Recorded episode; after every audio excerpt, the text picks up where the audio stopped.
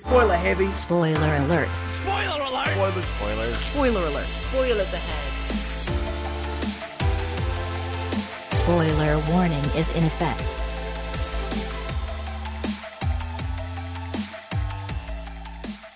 Und so verschwinden die Namen aus dem Intro. Und plötzlich sind wir nur wieder zu zweit. Ich wollte gerade sagen, es passt ja auch wieder, weil leider Elena heute nicht in der frühen Morgenstunde Zeit hatte, zu uns zu kommen. Richtig. Markus und Freddy Spoiler Alert äh, Podcast hier auf Radio Frequency und Folge 56. myofb.de. Ähm, wir haben heute ein ganz, ganz tolles Thema. Aber, was du gar nicht weißt, ich muss erstmal ganz weit zurückgreifen. Weil Oh. ich war ja äh, im Kino. Mehrere Male jetzt in den letzten Tagen. Oh, jetzt kommt's. Ich habe nämlich nicht nur Blade Runner nachgeholt, den ich nachträglich schon empfehlen kann, sondern ich war auch gestern in einem Kinostart In einem der aktuellen. letzten Woche. Der aktuelle Kinostart, der themengebende Kinostart der letzten Woche. Ich mein Jigsaw gestern. Ernsthaft? Ja. Hat dich deine Freundin gezogen? Möglich. Hat es sich gelohnt? ähm, also, Wieso habe ich noch keine Kritik gelesen? Weil ich es in den äh, paar Stunden zwischen dieser Sendung und meinem Kinobesuch nicht geschafft habe. Ach, der war gestern. Das war gestern. Ach so. Ja, das Donnerstag. Also ich war direkt zum Kinostart wirklich drin. Ich dachte, zur vielleicht eine glaub Mitternachts mit, Nee, nee, das- Mittwoch-Preview. Ja. Das habe ich nicht geschafft. Das wäre direkt nach Blade Runner gewesen. ähm, also, äh, was ich zum Film sagen möchte, äh, ich bin ein bisschen zwiegespalten, weil auf der einen Seite muss man weiterhin sagen, natürlich ist es ein Saw-Film. Das heißt, was erwarte ich von einem Saw-Film? Ähm, es ist, die Handlung ist simpel. Äh, es gibt nicht, es gibt, wie, wie wir es letztes Mal schon angesprochen haben, es gibt keine Charaktere, die jetzt zurückkommen, muss man sich jetzt nicht irgendwie was erhoffen. Kein Spoiler. Von, also, also kein äh, twistreiches Ende mit. Es ist ein twistreiches Ende. Ähm, ich will jetzt nicht zu viel spoilern. Ich möchte nur, ich verstehe nicht ganz genau, für wen dieser Film ist.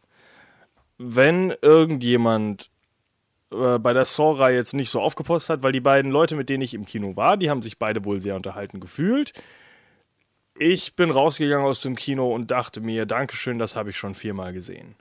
Weil der Film teasert Sachen an, die er anders löst, weil es spielt ja zehn Jahre nach der, also nur mal ganz kurz, äh, um das wieder aufzuholen, es es spielt zehn Jahre nach dem Tod von äh, John Kramer äh, als Jigsaw und es sind plötzlich wieder passieren irgendwelche Morde, ähm, die so passieren eben wie der Saw-Killer und äh, dann wissen sie nicht, oh, ist John Kramer wieder auferwacht oder wie ist das Ganze passiert und dann finden sie plötzlich Sprachnachrichten, ähm, wo die Stimme von John Kramer auch wirklich drauf ist.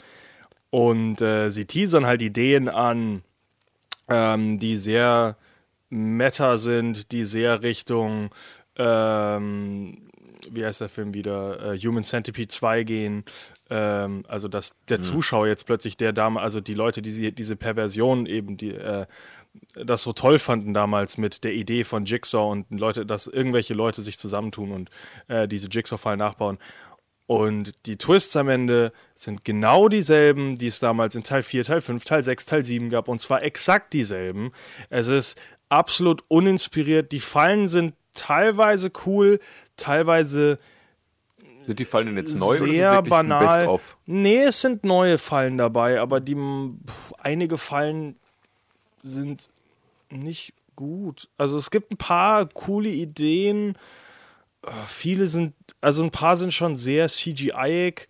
Ähm, äh, es gibt äh, ein ganz kleiner Spoiler, was ich lustig fand. Dem einen Typ wird im Verlauf des Films mal der Fuß abgeschnitten. Das wird auch relativ schnell schon klar. Und später kommt er eine Fußfessel mit seinem anderen Fuß. Also dann dachte ich mir so, du könntest jetzt einen Fuß absägen, da hast du gar keine mehr. Fand ich relativ lustig. Ja, äh, schon, dieser, so dieser, ich äh, wurde aber als Anspielung nicht genau jetzt äh, nicht gut genug verkauft für den Teil, für den ersten Teil. Jetzt fand ich diese Kette am Fuß. Ja. Ähm, das war einfach dann nur so. Ähm, wie gesagt, der Film ist simple, dumme Unterhaltung. Einige Fallen sind sehr cool. Eine Falle habe ich einfach nicht verstanden. Die hat meiner Meinung nach, ja, äh, es ist ein Fleischwolf, aber er funktioniert nicht, wie ein Fleischwolf funktionieren sollte. Ähm, und äh, mein, das war auch eines dieser Dinge. Ähm, Im Verlauf des Films siehst du irgendwann eine Falle. Ähm, also du kommst in den großen Raum und äh, da sind lauter Jigsaw-Fallen äh, so ein, dann so durch Revue passieren, was denn alles so passiert ist in den letzten Filmen. Und dann kommt eine Falle und das ist eben dieser, Hack, dieser Fleischwolf. Und äh, ich jetzt als Saw-Fan und wirklich alle Filme gesehen habe, dachte mir dann so, hey, Moment, welcher Film ist das denn? Kenne ich nicht. Und dann wird das angesprochen, hoho, diese Falle gab es ja vorher noch gar nicht. Es gab kein Opfer, das damit gefunden wurde, ähm, mit dieser Falle.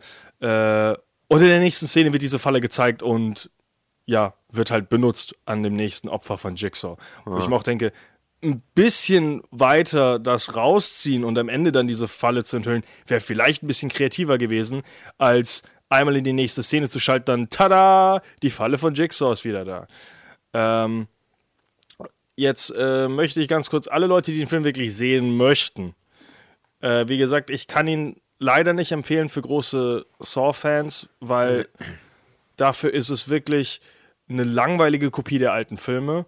Ähm, der Stil ist weg. Äh, es ist diese, dieses klassische Color-Coding von den alten Filmen, dieses Grüne, dieser Tint, ist komplett weg. Es Echt? Gibt es die drehenden Kameras wenigstens Nö, noch? gar nicht. Äh, die äh, Hintergrundgeschichten von den, ähm, von den Charakteren wird total offensichtlich in Rückblenden gezeigt, statt halt wie vorher immer dieses kurze Zurückschneiden mit irgendwelchen Frames so dazwischenschneiden, aber äh, Ja.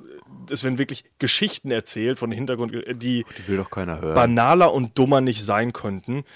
Äh, eins möchte ich vorwegnehmen: Eine Person ist schlecht, weil der Mann sich auf das Baby gerollt hat und es erstickt ist. Und das wird mehrere Mal im Film gezeigt, wie ein Mann sich umdreht und auf ein Baby rollt.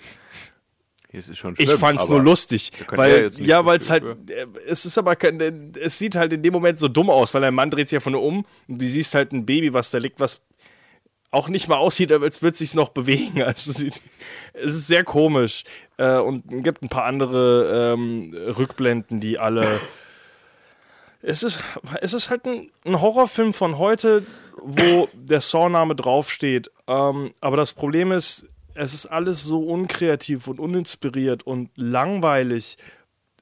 Obwohl der Film eben so Sachen anteasert, die cooler wären, kommen am Ende genau die Twists, die man denkt. Und alle Twi an so vielen Stellen dachte ich mir, ah ja, okay, das kommt später nochmal. Okay, das kommt später nochmal. Ja, hier hast du das gemacht. Okay, ja, offensichtlich. Es ist wirklich, er versucht es nicht mal zu verstecken. Ähm, Klingt bisher sehr enttäuschend, muss ich sagen. Ganz kurz jetzt eine, äh, jetzt hier weghören, wer den Film noch sehen will. Spoiler. Ähm, am Ende kommt halt raus, eine der Hauptcharaktere hat das Ganze natürlich wieder eingefädelt und so. Nee. Ähm, das Dumme ist nur, eine der Szenen ist, wie er zum Beispiel eine Kugel austauscht. Ähm, wo er halt sagt, äh, wenn diese Kugel hier drin ist, dann ist es die von Agent Dududü. Äh, das Ja. ist meine, mein Ergebnis hier. Der, der übrigens unglaublich anstrengend ist, der Polizist. Das ist so ein richtiger rauchender, äh, cooler Agent, Ja. einen schmierigen Kopf spielt.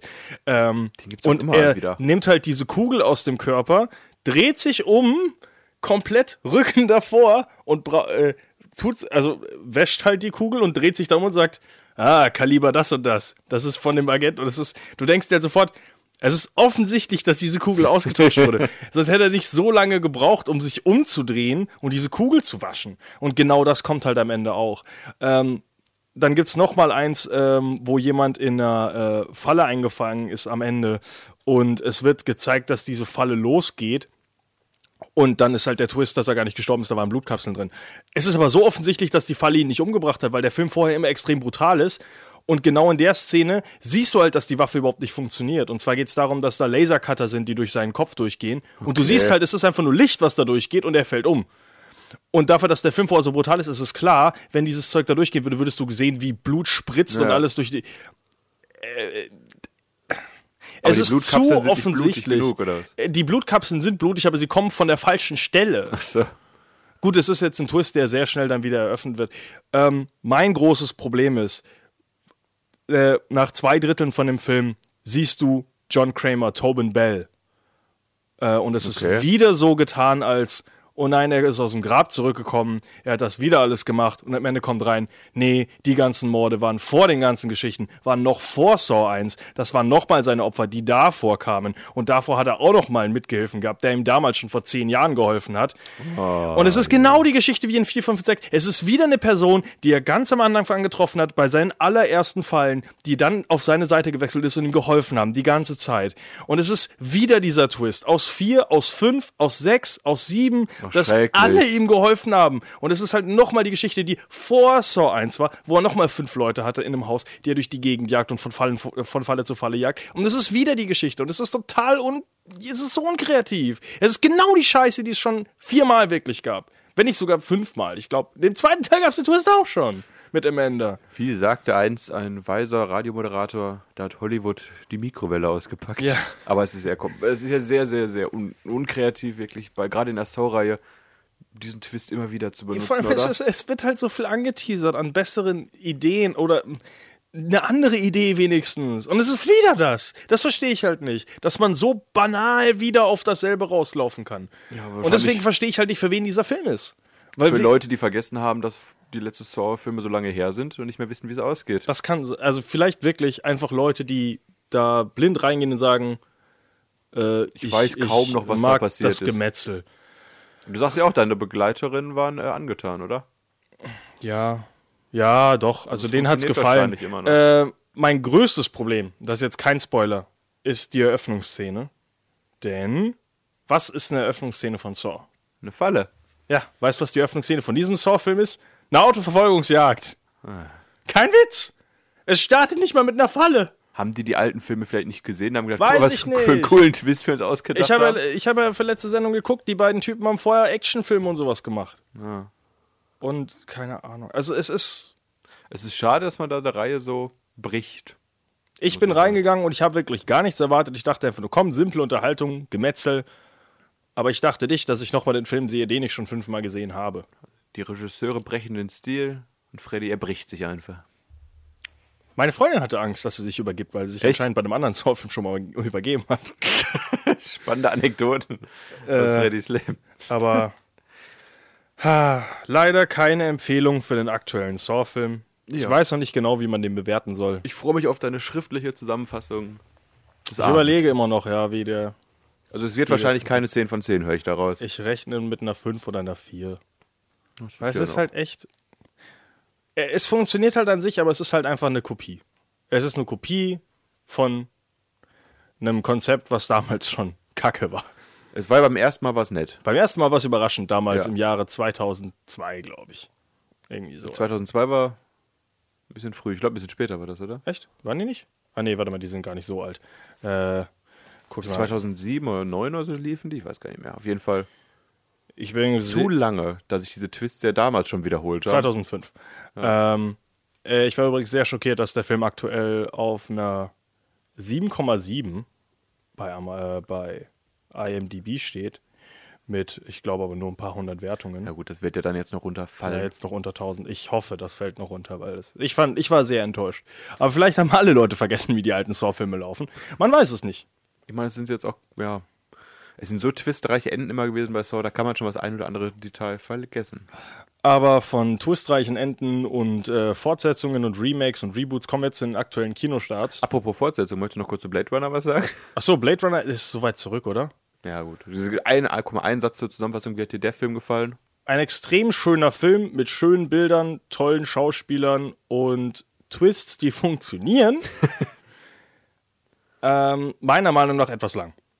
Ähm, vielleicht, weiß ich aber nicht, war ein langer Tag für mich auch. Ich, äh, am Ende habe ich meine Beine hochgelegt, waren nicht viele Leute im Kino außer mir und äh, dachte mir so, ja komm, jetzt darf es aber auch zu Ende sein langsam, weil äh, es ist, weiß nicht, also die Twists funktionieren schon sehr gut, aber man könnte alles ein bisschen snappiger, kürzer erzählen, aber vielleicht war auch einfach nur ähm, ich habe mich sehr in den Film vertieft und sehr viel drüber nachgedacht, statt einfach nur mich mit berieseln zu lassen mit äh, einem Erlebnis. Und das hat mich teilweise ein bisschen abgelenkt, glaube ich, vom Film, wo ich mir dachte, hm, Analytiker wie Freddy im macht Einsatz. Dennis Villeneuve äh, das Ganze. Aber nachdem ich jetzt äh, nachträglich, weil ich mich ja vorher so extrem ferngehalten habe von Kritiken, mir jetzt die ganzen Kritiken angeschaut habe, ist heftig, wie übel dieser Film gefeiert wird. Mit äh, beste Fortsetzung aller Zeiten, äh, bestes Reboot eines, Fra nicht Reboot, aber ähm, also dass der Regisseur wohl doch der beste Regisseur. Äh, Also da kannst du dich also nicht anschließen, dass, dass es so gut ist.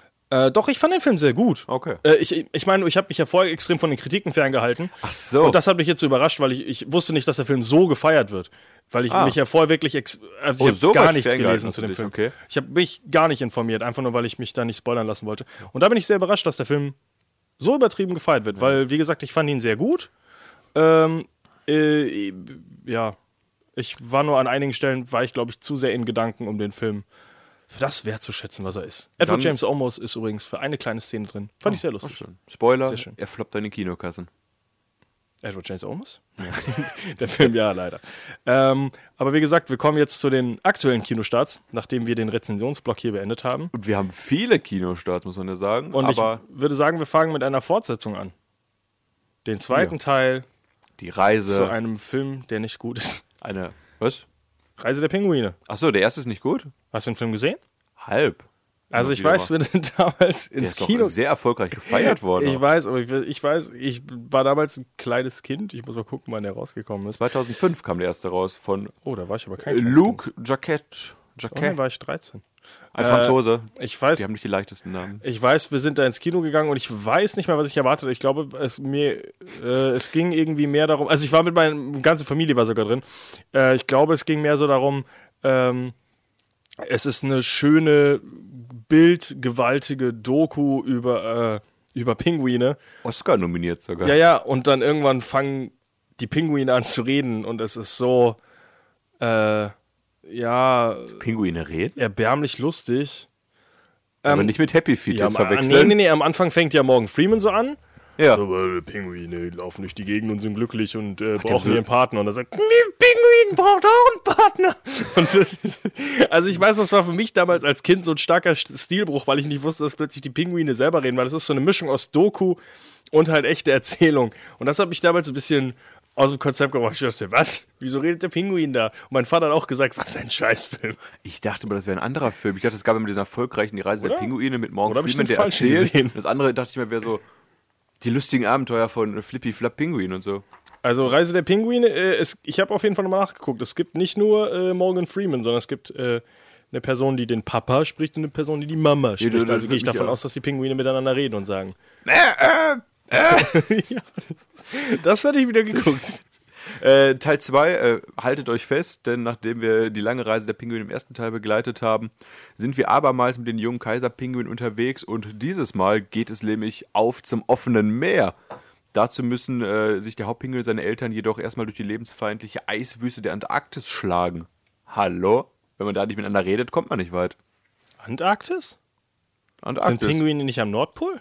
In meiner Ich glaube, Story ich steht verwechsel das Antarktis. ständig. Ich habe mir das schon mal. Warte. Irgendwo sind die Eisbären und irgendwo sind die Pinguine. Ja, nee, ich glaube nämlich meine Logik, weil man den Nordpol gibt es ja an sich so nicht. Und ich dachte, Pinguine können ja mehr. Verschwörungstheorien Nein, unsererseits. den, den Nordpol gibt es ja an, an, als, fest, als so. festen Ort ja nicht. Ja. Deswegen dachte ich mir, sind da wahrscheinlich die Pinguine, weil die mehr schwimmen müssen. Aber das stimmt ja wiederum gar nicht, weil in Neuseeland gibt es auch Pinguine und deswegen muss man sich so merken, dass am Südpol die Pinguine sind und am Nordpol sind die Eisbären. In So, der heutigen Zeit ist kaum noch Eis irgendwo und alle müssen viel schwimmen von diesen armen Tieren. Äh, ist der Film denn auch so äh, po polarkritisch, wollte ich schon sagen? Gegen die Polarkappen. Äh, so, äh, Global Warming kritisch wie du, Markus? Ich vergebe 5 von 5 El Gore-Stimmen. Ich weiß es nicht. Also, Denke mal schon. Also ist auf jeden Fall ein Film, der die Natur feiert. Ich habe letztens angefangen, ein bisschen Serie zu gucken. habe kein Eis mehr unter meinen Beinen. Planet Erde habe ich geguckt, die, äh, die Serie. Die ist auch sehr schön. Ist die nicht auch Oscar nominiert? Nee, das ist Emmy nominiert. Ist auf jeden Fall mit die oh, TV-Serie. highest ranked Serie auf IMDb immer noch, ne? Mit Von- 9,6 oder so. Von wem war das so? Discovery Channel, oder? Haben wir da mal was drüber geschrieben. Oh, Haben wir uns mal mit, näher mit befasst sogar, ja. Habe ich, glaube ich, sogar auch ein bisschen was von geguckt. sehr schön. Also Naturdokumentation finde ich mal generell sehr schön, ob man sie jetzt unbedingt im Kino sehen muss. Ich habe ihn damals im Kino gesehen, ich war enttäuscht, aber ich war auch nur 13 Jahre alt und habe nicht verstanden, warum der Pinguin redet. Heute gibt Fred So sein Geld für. Saw 8 aus. Das war das Lustige. Ich bin gestern, ich habe ja einen Kinofilm verlassen, um Jigsaw zu gucken, weil hier ja gestern äh, Hörsaal-Kino auch lief und ich bei Ach der so. Organisation immer dabei war. Äh, hier lief äh, Schön und das Biest Der hat dir bestimmt besser gefallen, ne? Äh, und ich habe halt gesagt, nee, ich bin heute nicht dabei, ich äh, gehe selber ins Kino. Ich gehe in Jigsaw. So das exakte Gegenteil. Das Witzige ist nur, wenn du dann bei Die Schöne und das Biest ge äh, geblieben bist, waren es sehr viele Pärchen. Oh. Ich habe auch gesagt, ja, in Jigsaw habe ich auch meine Freundin reingezerrt. Den wollte ich auch nicht sehen. Aber gut, Ach, aber schön. so schön viel zu das den Biest, persönlichen äh, Geschichten. Ja, haben wir auch noch Kritik zu. Lest nach, warum, ob der gut ist oder nicht. Glaube ich nicht. Erstmal zurück zu einem hammerguten Kinostart. Oh, warte. The Secret Man? Nein, ja, Tor 3, Tag der Entscheidung, ähm, der ja äh, zwischen den beiden Wochen jetzt irgendwie rausgekommen Ja, ist. deswegen ähm, am ganz 31. komisch. Oktober zu Halloween. Immer noch für mich ein nicht nachvollziehbares Datum, wie man den auf Halloween legt, aber äh, Saw nicht. Irgendwie habe ich da immer noch den Eindruck, das war ein Fehler. Das wird, glaube ich, auf jeden Fall dadurch nicht ein öffnungsstarker Film in Amerika, weil da haben die Leute besseres zu tun, als ins Kino zu rennen, vermute ich mal. Ganz kurze Frage noch zu, die mir jetzt gerade so eingefallen ist, weil wir über Studios reden. Wusstest du, dass es Twisted Pictures noch gibt? Die Saw-Macher, oder was? Also Genau, die, ich dachte, die gibt's gar nicht mehr. Ich habe nichts Gegenteiliges gehört. Ich habe jetzt aber auch abseits von Saw nie groß die gesehen. Nee, ich habe, äh, weil ich dachte nämlich, ähm, weil die Eröffnung ein bisschen anders war aus den alten Filmen, dass die jetzt halt Studio gewechselt haben oder sowas. Aber Twisted, Pict äh, Twisted Pictures gibt es anscheinend immer noch. Immer noch aber mit ich glaube dann, zusammenziehenden. genau, genau. Fand, hat mir sehr gut gefallen. Ich glaube, ich habe also schon länger her, dass ich das wirklich im Kino so gesehen habe. Ja. Ähm, ist ja logischerweise schon lange nicht mehr gewesen. Aber ich glaube, die machen dann wirklich nur die Saw-Filme. Oh, Ich weiß nicht, das ist ein selbstgegründetes Ach, Studio. und Dead Silence und Texas Chainsaw Massacre. Und Repo, The Genetic Opera. Ja. So viel dazu, zurück zum Thema, sorry. Äh, Äh, Tor 3, Tag der Entscheidung. Hammer weg, Haare ab. Das ist die größte Zusammenfassung, die ich immer geben kann zu diesem Film.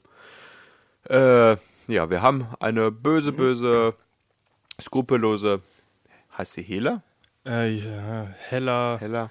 Hella und ich habe beides gehört. Kate Blanchett, Ja. auf jeden Fall als Bösewicht im äh, Comic, der comic Gefällt mir sehr gut mit den schwarzen Haaren. Ich glaube, die hat man vorher noch nie mit dunklen Haaren gesehen. Ach stimmt, ja doch, die macht Steht hier extrem gut. Sieht sehr böse aus damit. ja, aber auch hier direkt sehr, abgenommen. Sehr hübsch. Ja. Ja, Chris Hemsworth, mal wieder als, als Tor unterwegs. Und abermals geht es darum, dass er äh, sein Königreich und das ganze Universum retten soll. Und dazu fehlt ihm leider diesmal sein kleiner Hammer. Der Film im Original übrigens mit dem tollen Namen äh, Ragnarök, was zu schwer für die Deutschen, glaube ich, war, was einfach nur Weltuntergang heißt. Was auch kein englisches Wort ist. Ja, Deswegen verstehe ich.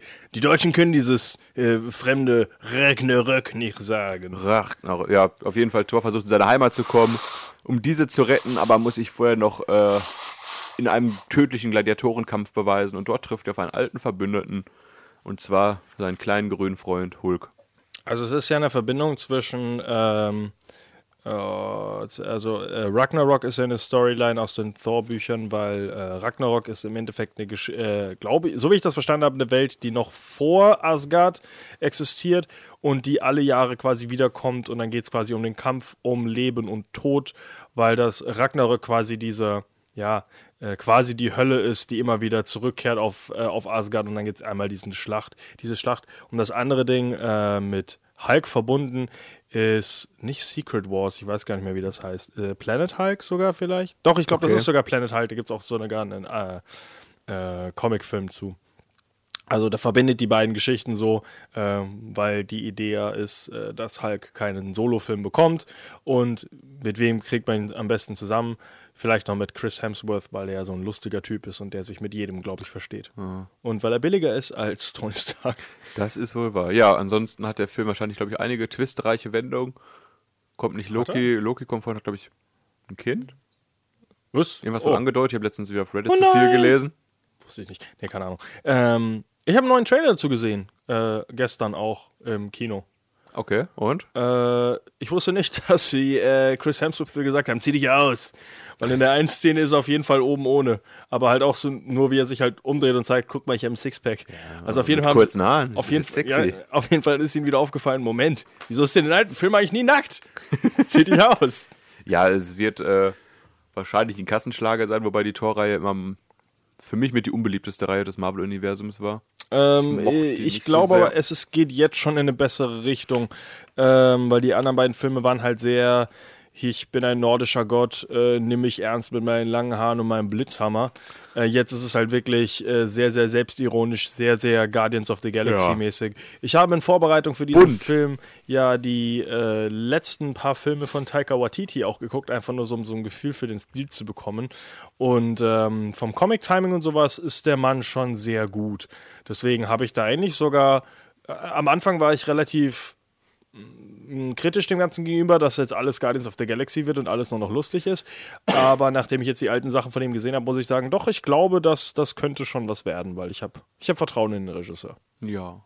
Vielleicht auch kein Kinogang für mich wert, aber. Doch, ich denke sogar, da kommen. werde ich reinlaufen. Oh, Taika kriegt mein Geld. der gute Tiger. Taika Waititi. Apropos äh, Taika Waititi. Ich habe hier noch einen Kinostart, ich weiß nicht, ob du den auch hast, der spielt äh, in Tahiti Wahnsinn. im Jahr Ah. 1891. Oh Gott. Den hast Ja. du äh, nicht auf dem Schirm. Nein. Und zwar geht es um den Künstler, dessen Namen ich bisher immer noch nicht aussprechen kann, aus Frankreich. Und zwar den Schaffer des Exprenis... Äh, äh, komm ich jetzt mit dem Wort Bist du sicher, dass du dich mit diesem Film. Äh, Expressionismus. Ja. Das wollte ich sagen. Und der Film heißt Gauguin. Gauguin. Der französische Künstler Paul Gauguin, nennen wir ihn mal so, äh, dargestellt von Vincent Kessel. Deswegen habe ich gedacht, dass du den Ach vielleicht auf dem so, Schirm mit. Ja, ich habe äh, kurz drüber nachgedacht und dachte ich mir, da kann ich eh nichts zu sagen. Ja, ist auch wahrscheinlich eher wieder Arthouse in die Richtung, deswegen ganz kurz Vince angesprochen. Cassel ist auch, äh, ist der nicht Französisch? Ich glaube. Das recherchierst du dummer. Auf jeden Fall geht's, äh, spielt er in dem Film den titelgebenden Künstler, wie gesagt, der ein, einen neuen äh, Malstil quasi äh, kreiert hat und sich selbst immer als den Wilden be äh, bezeichnet hat, der zeitlebens ein Sucher nach dem Wesen der Dinge und der Mysterien der Welt war, was er auch in seinen bekannten äh, exotischen Bildern äh, niedergemalt hat, die selbst heute noch von einer Sehnsucht nach dem Paradies äh, schreien. Ich habe mir gerade kurz Bilder von ihm angeguckt, als ich seinen Namen versucht habe auszusprechen. Es ist äh, wunderschön, seine Südseebilder anzugucken. okay. Für mich ist es nichts. Ist halt ein Ähm. Typ, der Strände malt. Ja, und äh, der Film ist halt äh, die Biografie von ihm, lässt, fast lässt sich zusammenfassen, dass er ins Exil geht, quasi im Dschungel und lebt dort in Einsamkeit mit Hunger und Krankheit und lässt sich quasi dadurch äh, inspirieren, findet auch seine Muse vor Ort und malt teilweise die bekanntesten Gemälde der Welt. Hm. Wäre ich künstlerisch besser informiert, könnte ich auch mehr zu sagen. Ich möchte hier den einzigen Trivia-Fakt aus äh, IMDb vorlesen. Als äh, Paul Gauguin T.H. Amana getroffen hat, Ja. war sie 13, er war 48. Ja, das ist Kunst Und die hatten heutzutage. ein Kind zusammen. Bitte was? Tehura? Ja, Tehura ist der andere Name.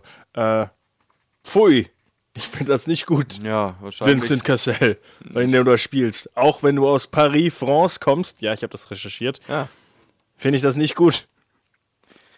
ja, ja, ja, ja, ja, das Kunst ist das. Ne? Kunst ist frei, aber man sollte trotzdem nicht mit kleinen Mädchen am Strand Bilder malen. Oh, okay, äh, 5,8 auf IMDb. Ja, Bei 56 Stimmen.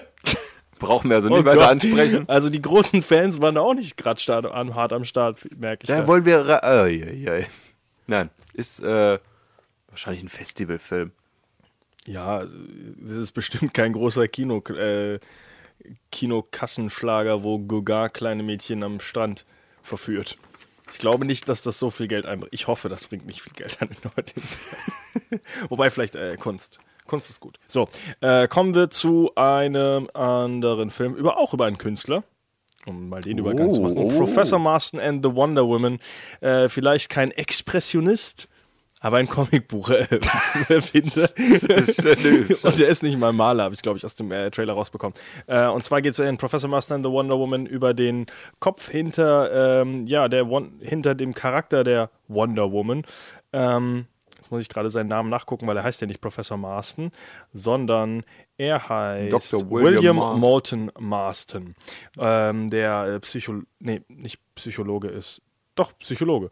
Ähm, der zum Beispiel auch den äh, Lügendetektor erfunden hat, so wie er heutzutage immer noch funktioniert. Ähm, Wird der heute noch so viel eingesetzt? nee, weil er ja nicht, weil du ihn ja aktiv äh, manipulieren kannst, weil er arbeitet ja nur mit äh, Puls und Ja, sowas. okay. Äh, und wenn du ein ruhiger Mensch bist, dann ist alles richtig, was du sagst quasi.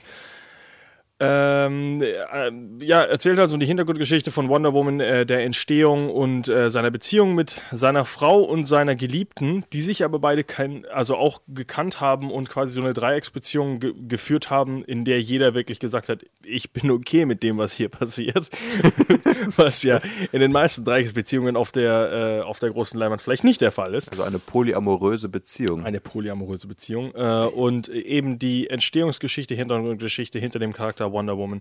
Äh, ich dachte, dass der Film ein bisschen kritischer ist. Ähm, er geht wohl aber eher in die positive und äh, Frauen empowernde Richtung. Ich weiß nicht, es gab ein paar Geschichten auch hinter dem, hinter dem Erfinder, dass das doch gar nicht so schön ist, was er da alles gemacht hat.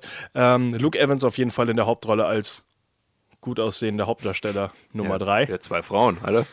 Ähm, Luke Evans ist schon ein hübscher Typ. Ich finde auch, dass er als äh, Gaston Emma Watson hätte eher bekommen sollen als. Ich fand ihn auch sehr sympathisch. Er singt auch so schön. Ich, super Typ. Äh, ich weiß aber nicht, was hat denn der sonst in letzter Zeit. Ach, der war in Herr der Ringe noch drin. Hat äh, den ersten. Hobbit. Unter- hat den, ja, ach nee, stimmt, Hobbit meine ich ja, nicht Herr der Ringe. Äh, hat in. Ähm, im Dark Universe den ersten Pleite hingelegt in äh, Dracula da. Dracula Dracula Untold Untold. Ah, ja, stimmt. und war in der Fast and Furious Reihe. Ähm, ein Mann, der sehr viel Geld macht. Ich hoffe, der macht in Zukunft auch coolere Filme, weil der Mann das hat ist was jetzt ja drauf. auch eher kein, äh, kein Blockbuster, was er hier produziert hat mit Wonder Woman. Ja, also vielleicht geht er jetzt mehr auch in die Independent-Richtung. Sagt, jetzt habe ich mein Fast and Furious Geld gemacht, jetzt mache ich Kunst. Shia LaBeouf, wie geht das? ah, frag nicht den. Äh, Hast du noch was zu dem Film zu sagen? Ja, also mir, mir wurde er zusammengefasst als äh, feministisches. Äh, ich hab's heute aber mit Wörtern am frühen Morgen. Ein feministisches. Werk äh, über zwei starke Frauen, Werk. Die inspirierend waren für die Darstellung von Wonder Woman. Wird wahrscheinlich den Nerv der Zeit treffen, ein bisschen, weil gerade Wonder Woman ja so gehypt ist. Noch nicht gesehen. Ich auch noch nicht, warten auf den Blu-ray-Release. Aber auf jeden Fall äh, wird er da schon ein paar Euronen mitnehmen, weil dieser Name Wonder Woman, glaube ich, ein bisschen die Leute ins Kino zieht. Und mit Wonder Woman im Titel wird er nicht, nicht äh, untergehen, denke ich mal. Wonder, ist ja nicht Wonder Women? Also in Mehrzahl? Ja, Schon, ne? ja. Also nicht Wonder Woman im Titel, Ah. ne? Muss er mehrere Frauen erschaffen. Äh, ich, was mich damals nur gewundert hat, der Film wurde gar nicht so übertrieben vermarktet, als Wonder Woman rausgekommen ist. Ich dachte, dass sie wirklich sagen, du magst Wonder Woman, du magst diese Dokumentation über Wonder Woman. Jetzt ist der Ja, Film, glaube ich, schon so ein bisschen, Bisschen weit zu her. Also der spät, hätte oder? ein bisschen früher kommen können. So ein Monat nach Wonder Woman. Ja, sowas. Dachte ich eigentlich auch. Hat mich ein bisschen gewundert. Egal. Und wer denkt, wir sind jetzt schon am Ende der Kinostarts? Nein, wir Nein, nein, es kommt mehr. noch reichlich. Denn von einer Wonder Woman kommen wir zu einem Wonder Man, The Secret Man. Äh, oh Wir haben heute aber Überleitungen. Ja, nee, das war die schlechteste, glaube ich, heute für den Tag. Äh, und zwar der, der ja, aktuelle Kinostart mit Liam Neeson, der äh, diesmal keinen Actionstar spielt, sondern einen äh, FBI-Agenten. Und zwar den bekannten FBI-Agenten. Deep Throat. Und der hat auch einen Namen. Mark Feld. Mark Feld, genau. Äh, weißt du, wie der Film jetzt im Original heißt? Mark Feld, The Man Who Brought, the White, who brought Down the White House. Oh, okay. Also, äh, Also, gar, es stimmt, es ist gar nicht seine, einer der seiner angeblich letzten Actionrollen, ne? Weil es ist keine Actionrolle. Es ist ja, äh, es ist die wahre Geschichte von Mark Feld, wie du schon gesagt hast, Deep Throat, äh, der äh, ja, FBI-Agent, der im Endeffekt dabei geholfen hat, äh, die Watergate-Affäre aufzuklären äh, rund um Nixon. Und ähm, der Film ist ja von dem her relativ aktuell, weil ja viele Geschichten momentan auch im Weißen Haus sind äh, über äh, interne Affären und äh, wie das FBI und CIA sich irgendwie um Also erst ein kleiner das Weiße Haus kümmern müssen. Genau. aus dem Jahr 1972. Ja, Liam Neeson mal in einer nicht ganz so actionreichen Rolle. Damit wollte er auch aufhören, weil er mittlerweile alt genug ist. Hat aber wieder zurückgezogen, das heißt, es wird auch noch Action mit ihm geben. Aber hier vielleicht mal eine etwas, eine etwas seriöseren Rolle, möchte ich gerade sagen. Äh, ja, Relativ cool, äh, cooler Cast auch. Bruce Greenwood, Michael C. Hall, Diane Lewis, äh, Diane Lane, sorry. Julian Morris. Also schon relativ cool eigentlich. Also auch äh, im Trailer erkennt man schon die, das eine oder andere Gesicht wieder und sagt dann, Schön, wenn der auf Netflix Film. ist. Ich, äh, ja, das ist definitiv kein Kinogang für mich wert, aber es ist eine interessante, coole Geschichte, über die man sich mal informieren sollte. Sagen, ja, Weil in der Zeit hat das Ganze noch funktioniert, bevor man gesagt hat, was? Du ermittelst gegen mich, du bist gefeuert. Ja. Damals hat das noch nicht so funktioniert. Richard Nixon, der letzte ehrliche Präsident der Vereinigten Staaten. Ja, Es war eine schwere Zeit für Amerika. 1972 auch Vietnamkrieg war noch da. Deswegen keine gute Zeit, sondern eine schwere, aber eine gute Zeit. In unserem letzten und titelgebenden. Du solltest den. Übergang auch dann wirklich machen und nicht nur lachen darüber, Ja. dass der Vietnamkrieg eine gute Zeit war. Das ist Ich habe gesagt, eine böse Zeit. Ja, und dann macht den, das klingt eher so Vietnamkrieg. Ich habe ich hab gedacht, Okay, der ist das Übergang- deutlich geworden, dieser Good Übergang. Time. Good Time, ein Film, den wir ja. fast gesehen hätten für heute. Ganz knapp. Unseren ja. titelgebenden äh, Film, den wahrscheinlich von euch fast noch keiner gehört hat da draußen. Der lief am Montag in der Sneak. Fred und ich als alte Workaholics haben es leider nicht geschafft, ins Kino zu gehen. Aber die Wertung äh, im Kino sprachen für sich, muss ich sagen. Es war, glaube ich, die schlecht bewertete Sneak, die ich je gesehen habe. Ja, glaube ich so, ja. Äh, und das, obwohl äh, Robert Pattinson, bekannt als leuchtender Vampir aus der Twilight-Saga, den Kleinganoven Conny mimt, der mit seinem jüngeren und etwas geistig behinderten Bruder Nick eine Bank überfallen will. Und das Ganze geht jedoch äh, ordentlich schief und sein Bruder Nick wird verhaftet und auch direkt in den Knast gesteckt. Und Conny will halt versuchen, äh, die Kaution zu bezahlen. Und ja, weil sein Bruder hat auch schon ein bisschen Streit und andere Gangster im Knast kennengelernt, die alles andere wollen als sein Wohlergehen. Und deswegen ist der gute äh, Conny unterwegs durch die Straßen von New York, um etwas Kohle aufzutreiben und stößt dabei auch von einem Abenteuer ins nächste. Also der Film spielt komplett an einem Abend, eben wie er versucht, dieses Geld für seinen Bruder zu bekommen. Sein Bruder übrigens gespielt von Benny Safdie, der zusammen mit Josh Safdie auch auf dem Regiestuhl sitzt. Damit es auf dem Regiestuhl nicht zu eng wird, sitzt er eben ab und zu auch mal vor der Kamera Ui, ui, ui. und spielt eben den kleinen Bruder. Ähm, ist äh, nicht das Regiedebüt von den beiden, aber äh, ja doch jetzt mit A24 vielleicht der größte größere Release wirklich. Ähm, mit, und mit A24. Er hat momentan sehr gute Kritiken bekommen von Good Time. Also die, äh, ich weiß nicht, inwieweit ich dann den Sneak-Leuten da trauen kann, die einfach nur sagen, der Film hat mir nicht gefallen, aber der Schauspieler habe ich erkannt, der ist gut. Auch noch dabei Ähm, übrigens Jennifer Jason Leigh. Ja, Das ist die, ich, von Jen- Gossip Girl. Das weiß ich nicht, auf jeden Fall war die in Hateful Eight. Ach Aber nee, die- Entschuldigung, verwechsel ich die gerade.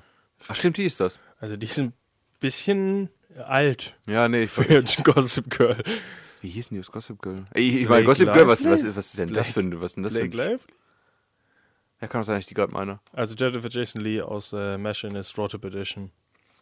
Ach, die. Also, die ist äh, schon eine längere Karriere Ja, hinter sich. äh, Ist die nicht sogar Oscar nominiert oder? hat Die, die hat ja noch doch. Für Hateful Eight oder was? nein, nicht für den Piss. Oh, fuck, doch für den Piss. ist sogar nominiert für Hateful Eight. Äh, Oh nein. Ja, du hast gerade schon angesprochen. Was ist denn unser Thema heute, Freddy? Äh, A24, äh, das äh, Produktionsstudio, wobei wir dazu sagen müssen, äh, die haben ja gar nicht mal so viele Produktionen, sondern sind vor allem ein Distributionsstudio. Das heißt, das ist ähm, halt ein Studio, was sehr viele Filme in die amerikanischen Kinos bringt und äh, sich halt darum kümmert, dass auch, kümmert, dass auch ein bisschen mehr Indie äh, auf die großen Leinwände kommt. Und in den letzten Jahren haben die sich wirklich etabliert, sind mittlerweile auch wirklich am selber produzieren. Die Filme, die sie produzieren, sind, kommen auch noch verdammt gut an, muss man momentan sagen.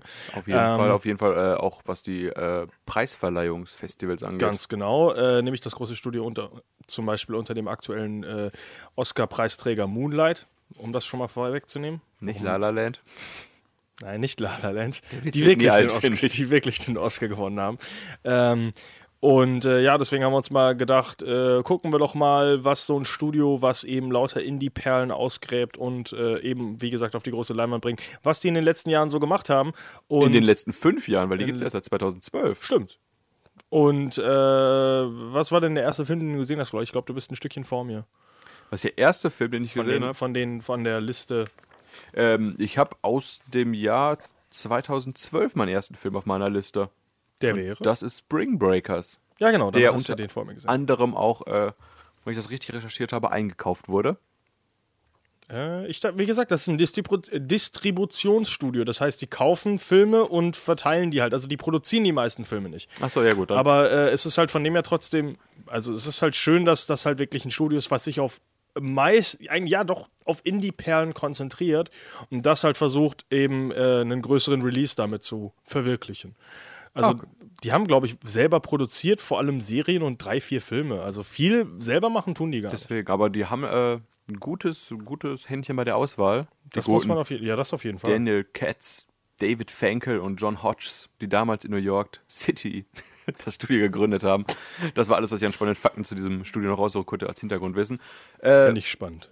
Spring Breakers kam 2012 raus, jetzt auch schon fünf Jahre her. Und ist, glaube ich, damals so gehypt gewesen, weil es gibt vier Freundinnen in den Hauptrollen. Und dabei sind auch äh, Selena Gomez und Vanessa Hutchins. Beide bekannt aus äh, Disney-Produktionen. Und Vanessa Hutchins hatte damals ihre Bekanntheitsgrad nochmal erhöht durch diverse Nacktbilder, die sie ihrem Freund Justin Bieber geschickt hatte von ihren Damit- weiblichen Parts. Damit hat sie ihren Bekanntheitsgrad erhöht. Äh, Definitiv war sie dadurch äh, präsenter in den Medien, als es noch vorher schon war. Aber das war gerade halt diese Zeit, als, als es schon darum ging. Ja, ihr kennt die Bilder wahrscheinlich alle, ich erzähle gar nicht weiter. Äh, auf jeden Fall vier Freundinnen sind gerade auf dem College und sind relativ gelangweilt von ihrem Alltag, weil abseits von äh, Büchern wälzen und lernen, beschäftigen sich lieber damit, äh, Joints zu rauchen, zu trinken und halt harte Partys zu machen. Und wo könnte man das schöner machen als beim Spring Break? Und deswegen beschließen sie quasi dorthin, einen kleinen Ausflug zu unternehmen. Da aber College-Studentinnen, die nur kiffen und feiern, kein Geld haben, müssen natürlich noch ein bisschen Geld auftreiben und um das nötige Kleingeld zu bekommen, überlegen sich kurzerhand, dass sie eine Bank ausrauben. Was man halt so macht. Ja, mit, also mit Skimasken und Wasserpistole bewaffnet gehen sie in ein, äh, ach nee, in ein lokales Restaurant und überfallen das. Und ab geht's auch schon äh, nach Florida, um hart zu feiern. Doch leider übertreiben sie es dort etwas mit ein bisschen mit den Drogen und landen im Gefängnis, bis ein charismatischer Mensch auftaucht mit dem Namen Alien, dargestellt von damals etwas unbekannter oder mittlerweile auch sehr bekannter James Franco, der in einer richtig abgefuckt geilen Rolle hier spielt. Für mich auch das Highlight des Films gewesen, kann ich schon mal sagen. Der holt die Mädchen aus jeden Fall äh, aus dem Knast raus und sagt, nicht du, du, du, keine Drogen, sondern er entführt sie quasi in eine Welt noch mit noch mehr Alkohol, Hey, Drogen, hey, Sex und Gewalt. Und gemeinsam machen sie halt Florida unsicher, rauben zusammen Partys aus und irgendwann zwischendurch sitzen sie am Strand und spielen auf dem Klavier äh, Britney Spears Lieder nach. Das Video hast du mir gezeigt, ja. Sehr ist- interessant, lustig eigentlich. Es ist wirklich sehr interessant, auch James Franco singen zu hören. Und ja, das Ganze ist halt so eine Achterbahn ohne Bremsen, kann man sagen. Der Film hat zu Gesundheit, äh, zu, ich würde fast sagen, zu zwei Dritteln eher ein äh, Musikvideo-Look-Charakter. Die Story ist sehr, sehr simpel. Und Gesundheit. Es geht halt eigentlich eher darum, in Slow Motion halt diese vier Mädchen zu sehen, die eben fast nur im Bikini im Film spielen und dann da, wie gesagt, Party machen und äh, Gewalt ausüben. Und das Coolste ist eigentlich, muss ich sagen, James Franco in diesem rasterlockigen äh, Kostüm mit seinen Grills im Mund und ganz schön abgefuckt als, wie gesagt, der heißt auch Alien. Das äh, spielt schon ganz gut wieder, wie seine Rolle ist. Äh, ja, ist halt ein Film, der wirkt wie ein 90-minütiges Musikvideo, hat aber sehr schöne, wirklich schöne Bilder und schöne Szenen. Von der Story aber sehr äh, flach, muss man sagen. Und die vier Hauptcharaktere sind auch sehr austauschbar. Ich habe noch Blu-ray. Ja, Das Film, fasst es wohl zusammen. den Film habe ich leider nicht gesehen. Äh, ist auch einer der, ja, wobei doch heutzutage noch einer der erfolgreichen Filme auf jeden Fall. Ähm, Nicht, äh, doch, hier auf Top 5 des Studios. Der Film konnte insgesamt 31 Millionen US-Dollar einnehmen, damit, wie gesagt, in den Top 5 des Studios A24.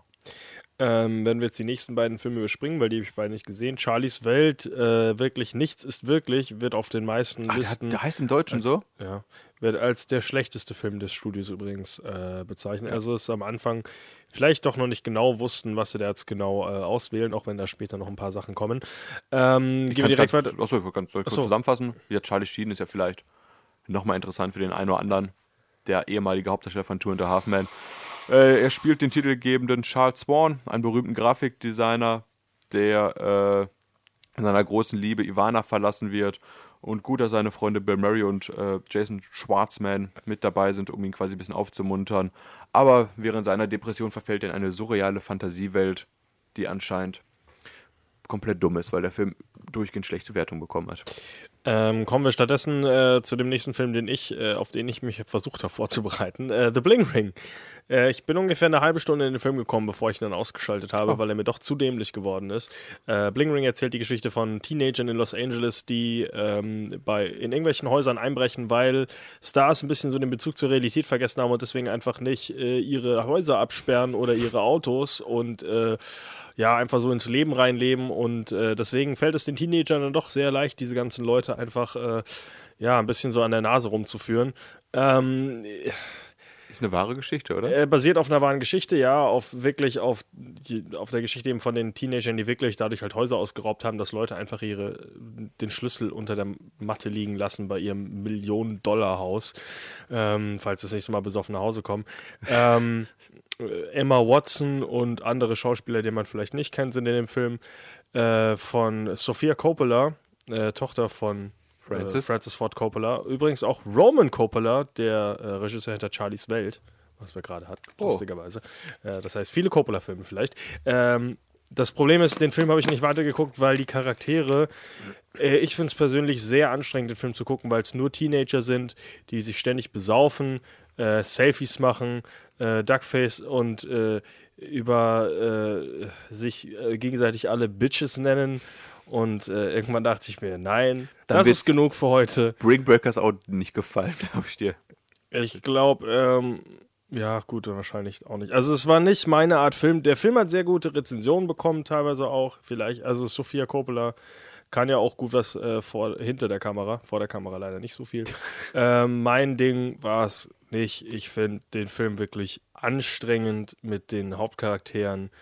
Äh, weiß ich nicht, ich könnte auch Aber- sonst kenn- nicht mit, mit Teenagern befreundet sein, die Dank- sich die ganze Zeit Bitch nennen Dank gegenseitig. Emma Watson, glaube ich, äh, die war das Zugpferd für den Film. Daher Ich eher meine- bekannter, oder? Ich meine, ich bin, glaube ich, nicht so weit gekommen in den Film, aber ich glaube, so nach den An Szenen, die davor kommen, dieses Meme, was ihr kennt, wo Emma Watson euch durch einen Nightclub zu blind zwinkert und sexy aussieht, ich glaube, das ist aus dem Film.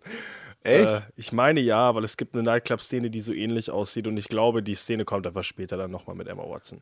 Wenn ich der mir Film geschafft hat, er hat ein Meme kreiert. ich glaube, das ist auf jeden Fall aus dem Film, weil der Stil ist sehr ähnlich und man sieht auf jeden Fall, dass Emma Watson auch nicht tanzen kann. ähm, Das haben wir schon gesehen in äh, Vielleicht lieber morgen, äh, hier, wo sie diesen lustigen Tanz haben. Hast du auch nicht gesehen? Nee, ich Schade. Ich ist bin ein kein großer Emma Watson-Fan, wie man vielleicht merkt.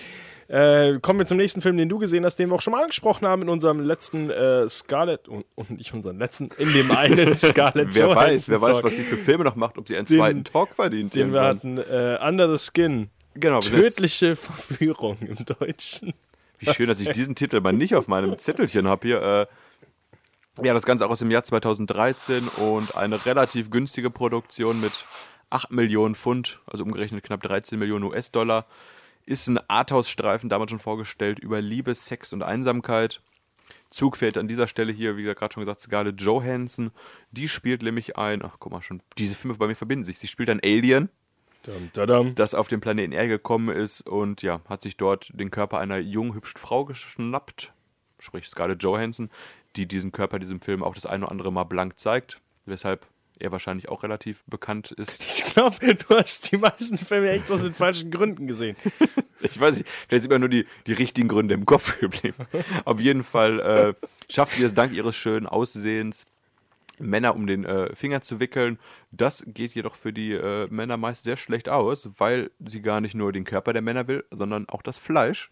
Sie ist ein menschenfressendes Alien und ja, lockt einen Mann nach dem anderen in ihre Falle. Das Ganze ist jetzt gar nicht so spektakulär, wie es vielleicht noch was Story her klingt. Es ist wirklich ein sehr, sehr äh, stiller Arthouse-Film. Es wird nicht viel geredet. Wir hatten damals schon drüber geredet, dass es Von diese. wem war der Film nochmal? Oh, ich muss gerade mal nachgucken. Oh, Jonathan Glazer. Ah, genau. Äh, der ganze Film ist ein bisschen, wie gesagt, Arthouse-lastig. Es gibt ja auch diese Szenen, wo sie einfach spontan zu Autos gelaufen sind an einer einsamen Straße und die Kamera draufgehalten haben, wie Scarlett Johansson mit diesen Männern flirte, mit denen über ihr Leben redet. Es wirkt alles sehr bedrückend düster. Und es ist jetzt nicht äh, Schnitt, Schnitt, Schnitt Hollywood, es ist eher lange Einstellungen und ja, man kann ihn sich angucken, aber ein zweites Mal würde ich ihn persönlich nicht angucken wollen, muss ich sagen. Springen wir direkt zum nächsten Film, äh, denn wir haben ja noch einiges vor uns, äh, den wir auch vor kurzem erst angesprochen haben, ich glaube vor ein paar Wochen erst. Äh, Enemy aus dem Jahr 2013 von, äh, nee, 2014, glaube ich. Dennis Villeneuve? Dennis Villeneuve, den wir ja vorher schon angesprochen haben, in Blade Runner 2049. Äh, sehr interessanter Film mit Jack Gyllenhaal über einen Charakter, der kennenlernt, äh, herausfindet, dass es einen Schauspieler gibt, der genauso aussieht wie ich. Äh, wie ich. Das ist ja. Gott. ah, es ist früh. Jack Gyllenhaal, der herausfindet, dass es einen Schauspieler gibt, der genauso aussieht wie er und sich dann aufmacht, um diesen Mann zu finden, weil äh, er eben sehr verwirrt ist äh, und selber auch irgendwie ein bisschen an äh, Schlafproblemen leidet und so ein bisschen, ein bisschen irre wird und äh, dann ganz, das tritt dann ganz komische, ja, Konsequenzen mit sich. Äh, sehr interessanter Film, sehr äh, bildgewaltig, also nicht bild, bildgewaltig ist das falsche, sehr, sehr äh, malerisch, sehr, sehr metaphernhaltig in den Bildern, die er zeigt. Äh, sehr, sehr cool gemacht. Äh, wer frühe, ein bisschen früheres äh, Denis Villeneuve Hollywood sehen will, auf jeden Fall einen Blick wert. Äh, der Film ist am Ende ein bisschen twistiger natürlich, äh, was ja auch logisch ist mit der, mit der Erklärung und ähm, wie der Film sich halt so erzählt. Äh, man sollte jetzt aber nicht das üble Action-Kino erwarten oder ein großen großes Aufeinandertreffen, wie Jake Gyllenhaal sich selbst verprügelt oder mit sich selbst Flöte spielt, wie in Alien Covenant. Ähm, ja. Aber ein Blick wert auf jeden Fall. Und äh, davon kommen wir ganz kurz zu einem Film, den ich nur ansprechen will, weil ich ihn gerade in der Liste gesehen habe. Hast du schon mal was von dem Film Leggies was gehört? Ich glaube, ich habe so viel davon gehört, dass ich ihn bei meinen äh, Nachforschungen einmal gelesen habe, den Namen. Kira Knightley, Chloe Grace Moretz und Sam Rockwell. Weißt du aber, wie dieser Film auf Deutsch heißt? Grow Up? Ausrufezeichen, Fragezeichen. Erwachsen werde ich später. Oh, ja, ja, ja. finde ich sehr schön, den deutschen Titel der. Der macht mir direkt klar, worum es in dem Film geht. Was eine Pisse. So. Muss man diesen Film ansprechen? Hast Nein, gesehen? ich habe nur den Titel gesehen und dachte mir, was zur Hölle Deutschland? Okay, äh, kommen wir direkt zum nächsten Film, den ich gesehen habe. Äh, Ähm, Nochmal angesprochen, alle, sorry, die wir ja. kurz ansprechen hier, äh, wir haben viele Talks in der Vergangenheit, wo wir diese Filme ausführlich vorgestellt haben. ja, Also ja, ihr- Enemy auf jeden Fall Genau, auch. Enemy ja. zum Beispiel ausführlich hören wollt oder Scarlett Johansson, klickt euch doch mal durch unsere Mediathek. Dort werdet ihr fündig. Mediathek kann man es mittlerweile nennen, stimmt eigentlich auch Wir wieder. haben über 50 Sendungen. Ähm, kommen wir zur nächsten Release auch im selben Jahr, 2014, äh, The Rover. Äh, auch mit Robin Pattinson und Guy Pearce. ähm, mit äh, ein, in einer australischen postapokalyptischen Welt. Ähm, erzählt im Endeffekt die Geschichte von Guy, Guy Pearce, einem, ich glaube sogar namenlosen Hauptcharakter, der äh, in einer Bar sitzt. Währenddessen wird ihm sein Auto geklaut von ein paar bösen Schurken. Und dann sagt Guy Pearce, äh, heißt Eric übrigens, und dann sagt Guy Pearce, aha, ich möchte das Auto aber gerne wiederhaben. Und fährt denen halt hinterher. Ist aber eigentlich ein relativ ruhiger Typ und sagt einfach nur, ich möchte mein Auto wieder haben. Sagen sie, äh, verpiss dich, Mann. Und be bedrohen ihn halt mit der Waffe und er sagt, ja, ich verfolge euch auf jeden Fall so lange, bis ich mein Auto wieder habe. Und äh, das Ganze äh, ist im Endeffekt ein Mad Max mit wenig Budget, äh, wenig Action und Robert Pattinson. Äh, also es ist eine sehr coole Welt, die da geschaffen wird, auch sehr, sehr freakig. Genauso wie Mad Max Fury Road, äh, also Mad Max die alten auch, wo dann also die Charaktere, die er trifft, sehr, sehr exzentrisch oder komisch sind. Der Film ist an vielen Stellen sehr unerbittlich brutal. Ähm, zeigt einfach die, die, diese Welt, wie krank die ist. Äh, Robert Pattinson spielt übrigens den ähm, geistig etwas zurückgebliebenen Bruder von dem äh, Das erinnert ja an Good Time gerade, Ja, wo nur, nur, dass er er- einen Geistbiener Bruder hat. ähm, er, den äh, ja geistig etwas zurückgebliebenen Bruder von dem Typen, der äh, das Auto geklaut hat, der ihn zurückgelassen hat, weil er dachte, er ist tot. Ähm, bisschen längere Geschichte. Ähm, er hat sehr, sehr, äh, ist eine sehr interessante Geschichte, einfach nur, weil äh, diese, ja, diese Chemie eben die äh, zwischen, zwischen dem Hauptcharakter, der eigentlich so ein ruhiger, stoischer Typ ist, der eigentlich wirklich nur sein Ding durchziehen will und der andere, der halt seinen Bruder wiederfinden will und äh, wissen will, warum er zurückgelassen wurde und halt äh, auf dem Weg immer wieder große Fehler macht, weil er halt äh, nicht so weit mitdenkt. Äh, aber sehr, sehr cooler Film. Also ist, ähm, ist ein Blick wert, wenn ihr den irgendwo mal seht. Äh, Aktuell bei Netflix. ja, aber bezahlen. Äh, nicht, bei nicht bei? Netflix, Amazon. Äh, bei irgendeinem Channel war der drin, glaube ich. Nee, nee, der ist auf Netflix. Rovers Sorry. umsonst. Hatte Ist ich auf auf meiner Watchlist, hab's nur leider zeitlich nicht geschafft. Ist auf Netflix. Reingucken. Wenn ihr Lust und Zeit habt. Nein. Ja, Jetzt. ich mal. Guckt. Schaltet uns jetzt ab und guckt diesen Film. Richtig. Und kommt dann wieder. Ähm, hast du noch einen Film, bevor wir kurz ein nochmal hier auch aus dem Jahr 2014 einen großen Flop des Films äh, des Ich habe, äh, muss gestehen, ab jetzt meine äh, Jahreszahl nicht mehr dabei geschrieben. Ich habe noch einen Film äh, von Alex Garland, wo ich aber nicht weiß, in welchem Jahr der ist. Äh, wie heißt der Film? Ex Machina. Das dauert noch ein bisschen. Okay. Äh, ganz kurz im selben Jahr 2014, um nochmal einen großen Flop des Kinos anzusprechen, äh, des Kinos, ähm, des Studios anzusprechen und vielleicht nochmal zu zeigen, dass sie doch manchmal doch nicht genau wissen, was man unterstützen soll, was nicht. Tusk, Ah, der Film von äh, Kevin Smith. Lustigerweise der Film danach, den er gemacht hat, ähm, hier, wie hieß der wieder? Äh, mit Red den beiden State? Mädchen da. Nee, nee, der Red State war weiter vor. Der hat auch seine Trilogie momentan. ach so. Äh, Tusk. äh, der andere hat so ein Tusk war mit äh, beschissene Justin, Justin Lin oder so? Wie heißt er nochmal? Just, ich glaube, der heißt Justin Lin. Ich bin mir jetzt gar nicht sicher. Ich, Aber, ich guck mal ganz kurz, wie der Film meinst hat er noch gemacht? Ja, den muss ich gerade nachgucken, wie der nochmal heißt. Äh, Den Regisseur Kevin ba, kennt, kennt man ja von. Yoga Hoses. Hosers. Ah, Okay. Bin ich mir nämlich gar nicht sicher. Ich glaube, der wurde nicht. Regisseur von Jay und Silent Bob. Also Clerks. Kevin Smith sollte man kennen, äh, König der Nerds, wobei König der Nerds, sich viele Nerds mögen ihn auch, auch nicht. Ein ähm, bisschen komischer Typ, äh, gleichzeitig aber auch eigentlich ein sehr äh, farbiger Charakter. ein colorful Character, wie man so sagt. Also er ist ein sehr exzentrischer Typ, äh, hat immer hat eigene Podcasts, einige eigene Sendungen, ist viel auf IMDb zum Beispiel auch unterwegs, weil er immer so sehr viel Meinungen zu allem hat. Ich wollte gerade sagen, er hat eine Meinung zu allem, glaube ich. Hat Ne? äh, dreimal seine Karriere schon beendet, äh, so ähnlich wie äh, Daniel Day-Lewis und sagt dann, Moment, ich habe eine lustige Idee auf meinem Podcast gehabt, ich komme zurück. Und daraus ist dann äh, eben Tusk geboren, wo es eben darum geht, dass ein verrückter äh, alter Captain einen Mann zu sich einlädt, um ihn dann langsam zu einem äh, Walross. Walross umzuoperieren. Die ersten Poster, die ich gesehen habe, fand ich mega cool. Da geht es halt um diese, um die, ich weiß nicht, einfach so ein Poster vom, vom Körperbau eines Walross mit so Menschen gekreuzt, so ein bisschen Human Centipede-mäßig. Hat mich angesprochen, dann kamen die ersten Kritiken raus und habe ich den Film auch relativ schnell vergessen, muss ich sagen. Ich würde den Film wohl gucken, wenn er mal irgendwo gratis ist, auch wenn er äh, sehr krank aussieht. Ähm, nicht so wie aber- Human Centipede. Äh, Red State habe ich damals unterstützt. Ich habe den Film sogar gekauft. Ich finde ihn auch gar nicht so schlecht, wie einige Leute Oh, finden. den fand ich auch miserabel. ich fand ihn.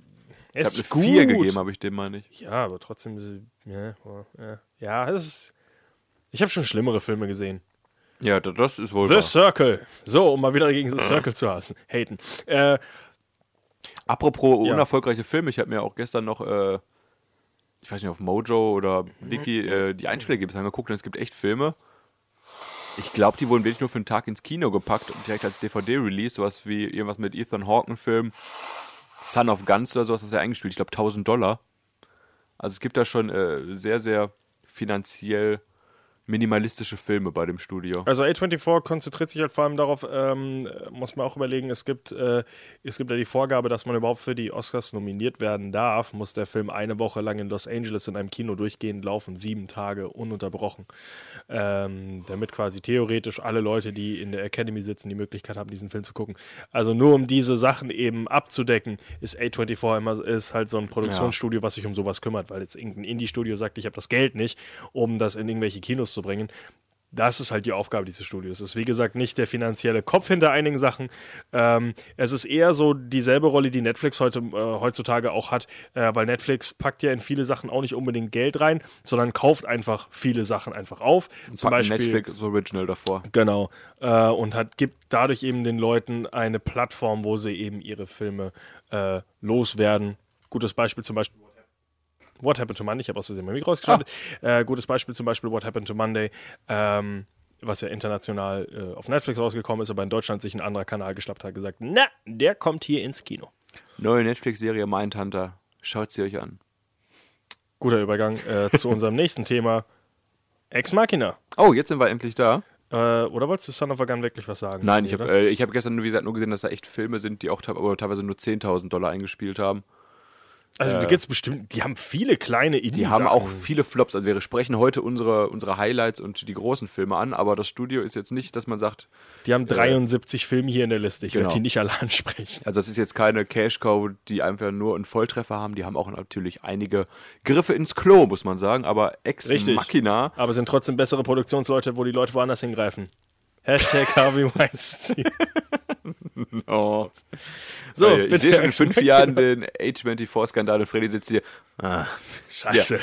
Auf jeden Fall äh, Ex Machina, der drittfinanziell erfolgreichste Film aus dem Jahr 2015 mit knapp fast 39 Millionen eingenommen.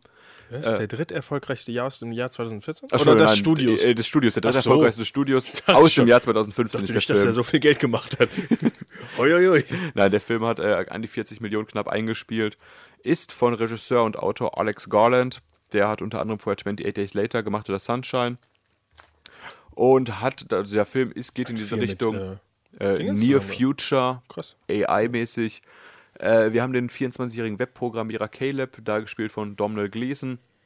Der gewinnt einen, überra also einen sehr interessanten Wettbewerb und darf eine Woche im äh, privaten Bergdomizil des Konzernchefs Nathan, dargestellt von Oscar Isaac, also so ein Top-Programmierer und krassen Nerd. Forscher, da dort darf er hausen, genau, bei seinem Nerd-Vorbild zu Hause darf er für eine Woche leben und kommt an und wird direkt auch quasi mit in das aktuellste Projekt oder Experiment von Nathan mit reingezogen, denn der arbeitet momentan an einer künstlichen Intelligenz und die wird dargestellt von Alicia Vikander, unter anderem bekannt auch für ihre Oscar-Rolle in Danish Girl. Ich weiß gar nicht, hat der eigentlich einen Namen? Wie heißt nochmal in dem Film? Was? Dieser- Film? Weiß ich nicht. Dieser Roboter. Auf jeden Fall. Roboter heißt er Die bestimmt. heißt äh, Roboterfrau. Robi Robot. Ja. Ich recherchiere. Äh, und der gute Gastgeber Nathan beauftragt seinen Gast Caleb damit quasi das Bewusstsein, die Emotionen dergleichen seiner Roboterfrau zu testen. Wie nah ist sie an einem Menschen? Ach, Ava heißt sie. Ach, Ava, genau, danke. Und ja, bei diesem Experiment kommt es ein bisschen zu Emotion, Liebe, Sexualität und die Grenzen zwischen Mensch und Maschine schwinden langsam. Und ja, das Ganze ist ein, wie gesagt, Near Future Vision Science Fiction Film, in dem abermals künstliche Intelligenz im Vordergrund gerückt wird, wie es aktuell bei vielen Filmen der Fall ist. Hat mir sehr, sehr gut gefallen, bis aufs Ende.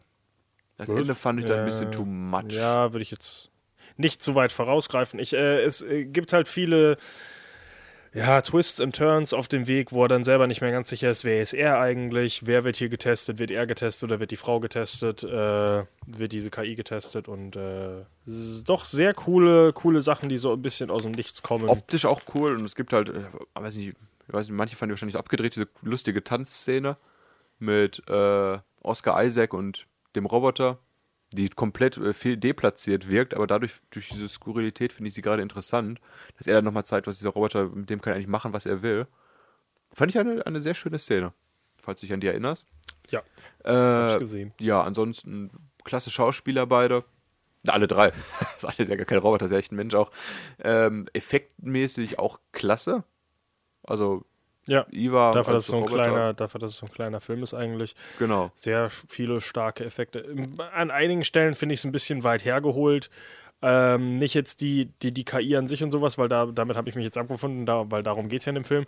Aber als er dann da in seinem Schrank, so was ich hier alles gebaut habe, ich habe ein komplettes Gehirn gebaut, was nur aus einem PC besteht. Ach so, ja, ja. Da dachte ich mir teilweise, ja, komm, jetzt eingebildeter, bärtiger Pisser, das glaubt dir doch kein Mensch. Ist ein bisschen Und ein sehr Alkoholiker ist er auch noch. Ja, Kann trinken, macht Ja, Sport und sieht aber- trotzdem aus wie, äh, ja, wie Thor.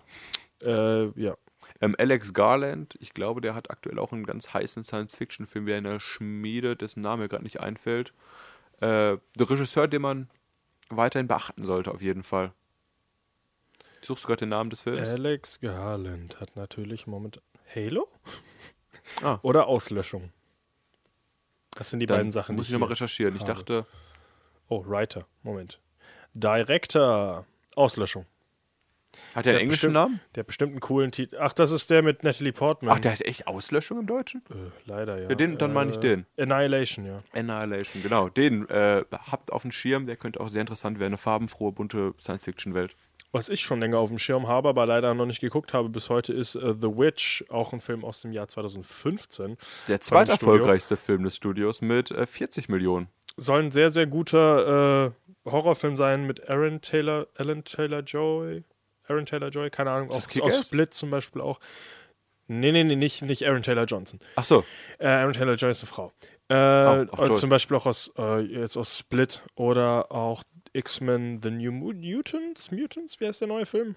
Neue X-Men-Film auf So, jeden Fall. New, Mu New. Mutants, ja. Äh, leider bis heute nicht gesehen. Und äh, damit kommen wir zum nächsten Film. Das ist jetzt wirklich ein großer Sprung, glaube ich, bis wir wieder was gesehen haben. Und zwar der nächste ist The Sea of Trees, den du ansprechen wolltest. Jo, auch guck mal an. Sea of Trees äh, habe ich als Blu-ray-Release bekommen. Ist von Kultregisseur Gus Van Sant. Äh, bekannt für Good Will Hunting oder Milk. Ich glaube, ja, Good Will Hunting ist sein Vorzeigewerk. Äh, hat einen relativ krassen Cast vor die Kamera bekommen für seinen Film. Und zwar hat er Matthew McConaughey, bekannt aus Dallas Buyers Club, und Naomi Watts als seine Frau und äh, Ken Watanabe, bekannt aus zum Beispiel äh, Inception, der Asiate. Ähm, Godzilla. der Film nimmt sich einem Mythos aus Asien an, und zwar dem äh, Akioki, nee, Aokigara-Wald. So. Das ist, äh, glaube ich, der bekannteste Selbstmordwald der Welt. Dort äh, gehen relativ viele Männer hin, teilweise auch Frauen, aber eher Männer, um sich quasi selbst umzubringen, indem sie sich vergiften, erhängen und dergleichen. Hat einen relativ spannenden Wikipedia-Eintrag, dieser, dieser Wald. Ist kein Mysterium, das ist schon, glaube ich, relativ echt, dass das Leute machen. Ja, aber ich glaube, die Anzahl der dort, also es ist eine Dunkelziffer, wie viele Leute sie wirklich umgebracht haben. Ich glaube, die offizielle Zahl ist gar nicht so hoch, wie ich sie vermutet hatte. Vier. Viel mehr waren es fast gar nicht. Ich recherchiere nochmal nach, nicht, dass ich mir was Falsches sage. Ähm, auf jeden Fall, in diesen abgelegenen Wald begibt sich auch Matthew McConaughey, um eben sich dort umzubringen. Aber während er dort sitzt und quasi nochmal seine Gedanken durchgeht und mit seinem Leben abschließt, taucht ähm, Ken Watanabe auf. Sein Charakter heißt Takumi Nakamura, der blutüberströmt durch den Wald herumtaumelt und quasi auch eigentlich sein Leben beenden will. Aber er hat sich dabei hoffnungslos verirrt und das stellt ihn trotzdem vor ein großes Problem, weil man will nicht einfach irgendwo sterben. Und ja, Arthur, das ist die Rolle von äh, Matthew McConaughey, möchte ihn nicht einfach da alleine zum Sterben zurücklassen. Und ja, gemeinsam begeben sich beide auf einen Weg, der sie eigentlich aus dem Wald herausführen sollte, aber eigentlich ist es mehr ein Selbstfindungsweg, auf dem, der, auf dem beide über ihr Leben nochmal nachphilosophieren und man sieht in den Rückblenden, was eigentlich alles so schief gegangen ist bei Matthew McConaughey und seiner Frau. Wobei man bei den Rückblenden sich, äh, ich habe mich mindestens bei der dritten, spätestens bei der dritten Rückblende gefragt, ob die sich eigentlich jemals geliebt haben, weil du lernst, siehst halt das Kennenlernen, das Zusammenleben die waren irgendwie nie glücklich.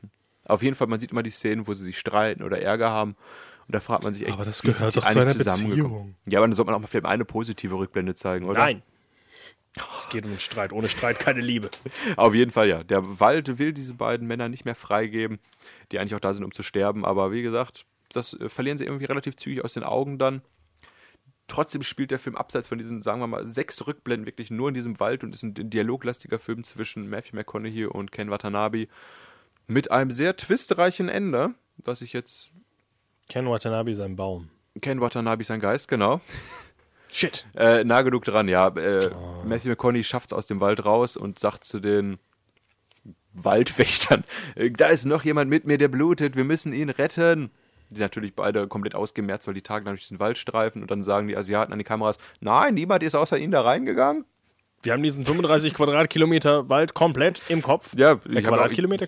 Ja. Das ist ein riesiger Wald. Ich weiß auch nicht, ob die, also angeblich ist jeder Eingang, jeder offizielle Eingang mit einer Kamera äh, bewacht, aber es gibt natürlich auch andere Eingänge und dann weiß man jetzt nicht am Ende, war Ken Watanabe wirklich echt oder war es nicht. Dum, dum, Matthew. McConaughey kehrt auch zu dem Platz zurück, wo er ihn zurückgelassen Da hat. ist ein Baum. und da ist kein Baum. Nein. sind überall Bäume, ist ein Wald, ne? aber Ich glaube, Ken Watanabe war ein Baum. Äh, was noch ganz, was ich ganz cool gemacht fand, war äh, die letzte Szene, in der man sieht, dass äh, Matthew McConaughey halt seine Frau verloren hat. Ich weiß gar nicht, ob sie schwanger war. Auf jeden Fall war sie im Krankenhaus und er hat sie ins Krankenhaus gebracht und dann muss der Krankenwagen aber sie zum anderen Krankenhaus bringen und du siehst halt, wie dieser Krankenwagen fährt und er verfolgt quasi mit dem Auto diesen Krankenwagen und die fahren da technisch zum nächsten Krankenhaus. Dann siehst du quasi in der Kreuzung, wie vor ihm ein anderes Auto in diesen Krankenwagen reinrast und äh, seine Frau da zerquetscht wird und er quasi alles verfolgt, weil er hinter den herfährt. Das, Das war echt also cool. verdammt cool gemacht, der Unfall. Also eine emotional cool gemachte Szene, ja. Ansonsten finde ich es nicht cool, wenn so Unfälle äh, passieren. Okay, so, möchte ich nur, dass wir das hier auch äh, aufgenommen haben, dass du das nicht gut findest. Ähm, ähm, der Film ist, wie gesagt, relativ still, dialoglastig.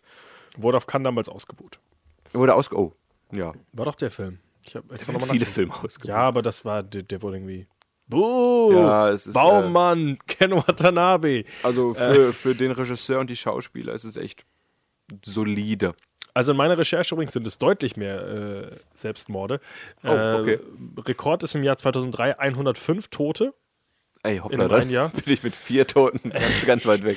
Ähm, also es sind pro Jahr sehr viele. Was ich aber gelernt habe aus diesem Artikel, dass die Leute dümmer werden, weil in 2010 gibt es 244, 247 Selbstmordversuche, davon waren 54 erfolgreich. Also vielleicht versuchen mehr Leute sich umzubringen, aber die meisten Leute haben anscheinend vergessen, wie es geht. Oder die rennen alle zum Wald und sagen, ich bringe mich jetzt hier um. Außer jemand Mama. hält mich zurück. Niemand da. Außer mein Taschengeld wieder. Okay, wir sollten Selbstmord nicht so auf die leichte Schulter nehmen. Damit, äh, nachdem Markus gerade schon gesagt hat, er findet Autounfälle cool, möchten wir nicht noch in die falsche Ja, ja, ja. Manchmal frage ich mich wirklich, wer uns hier zuhört. Ne?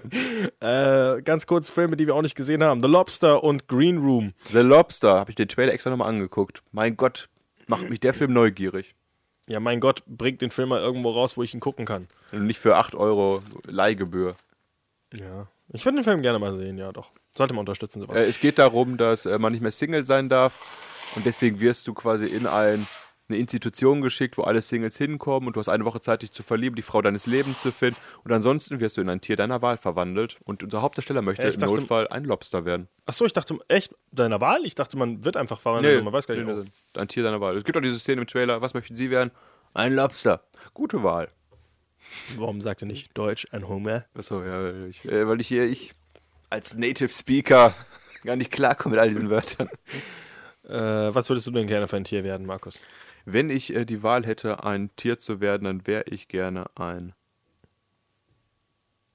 Koalabär. Hm. Und du? Okay, ich wäre gerne ein Bär. Ja, äh, was- welche? Ja, Groß- nah dran mit. Können wir uns Ähm, so, äh, damit wir das auch mal geklärt haben, jetzt zum nächsten Film. Green Room, äh, sehr guter Horrorfilm anscheinend mit dem äh, mittlerweile verstorbenen Anton Jelchin? Äh, Anton Jelchin, genau. Und Patrick Stewart. Äh, leider nicht gesehen. Der ist nicht Versucht, verstorben irgendwie zu bekommen. Äh, was? Patrick Stewart lebt So, ich dachte jetzt hier, die große. So. das große Anton hier ist Jelchin ist hier. Oh Mann. äh, den nächsten den wir deswegen ansprechen sollten: Oscar-Film. Oscar-Gewinner sogar. Ich glaube, mein letzter sogar vom Studio, den ich gesehen habe. Echt? Okay, äh, Raum aus dem Jahre 2015 mit der Hauptdarstellerin Brie Larson, die dafür auch den Oscar mit nach Hause nehmen durfte. Und den Golden Globe auch noch, ne? Also die hat abgeräumt. Ach, Golden Globe. Äh, du hast den Film vor mir gesehen und du hast ja, glaube ich, auch unsere Kritik damals dazu Ja. verfasst. Äh, die Geschichte handelt von einer jungen Frau, die seit ihrer Entführung als Teenagerin in einem kleinen Schuppen lebt und hat dort mittlerweile einen fünfjährigen Sohn, der heißt Jack. Den hat sie mit ihrem Entführer äh, gezwungenermaßen gezeugt.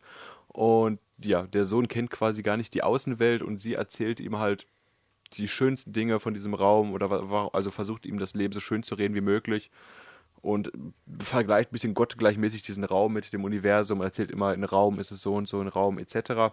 Hat im Deutschen, glaube ich, nicht so gut funktioniert, diese, diese Wortwahl wie im Englischen. Nee, ja, leider nein. Äh, und ja, irgendwann kommt es dann aber zu der Flucht des Jungen und auch die Mutter wird befreit und die beiden müssen dann versuchen. Also sie haben ja mehrere Pläne, bis dann irgendwann einer Ja.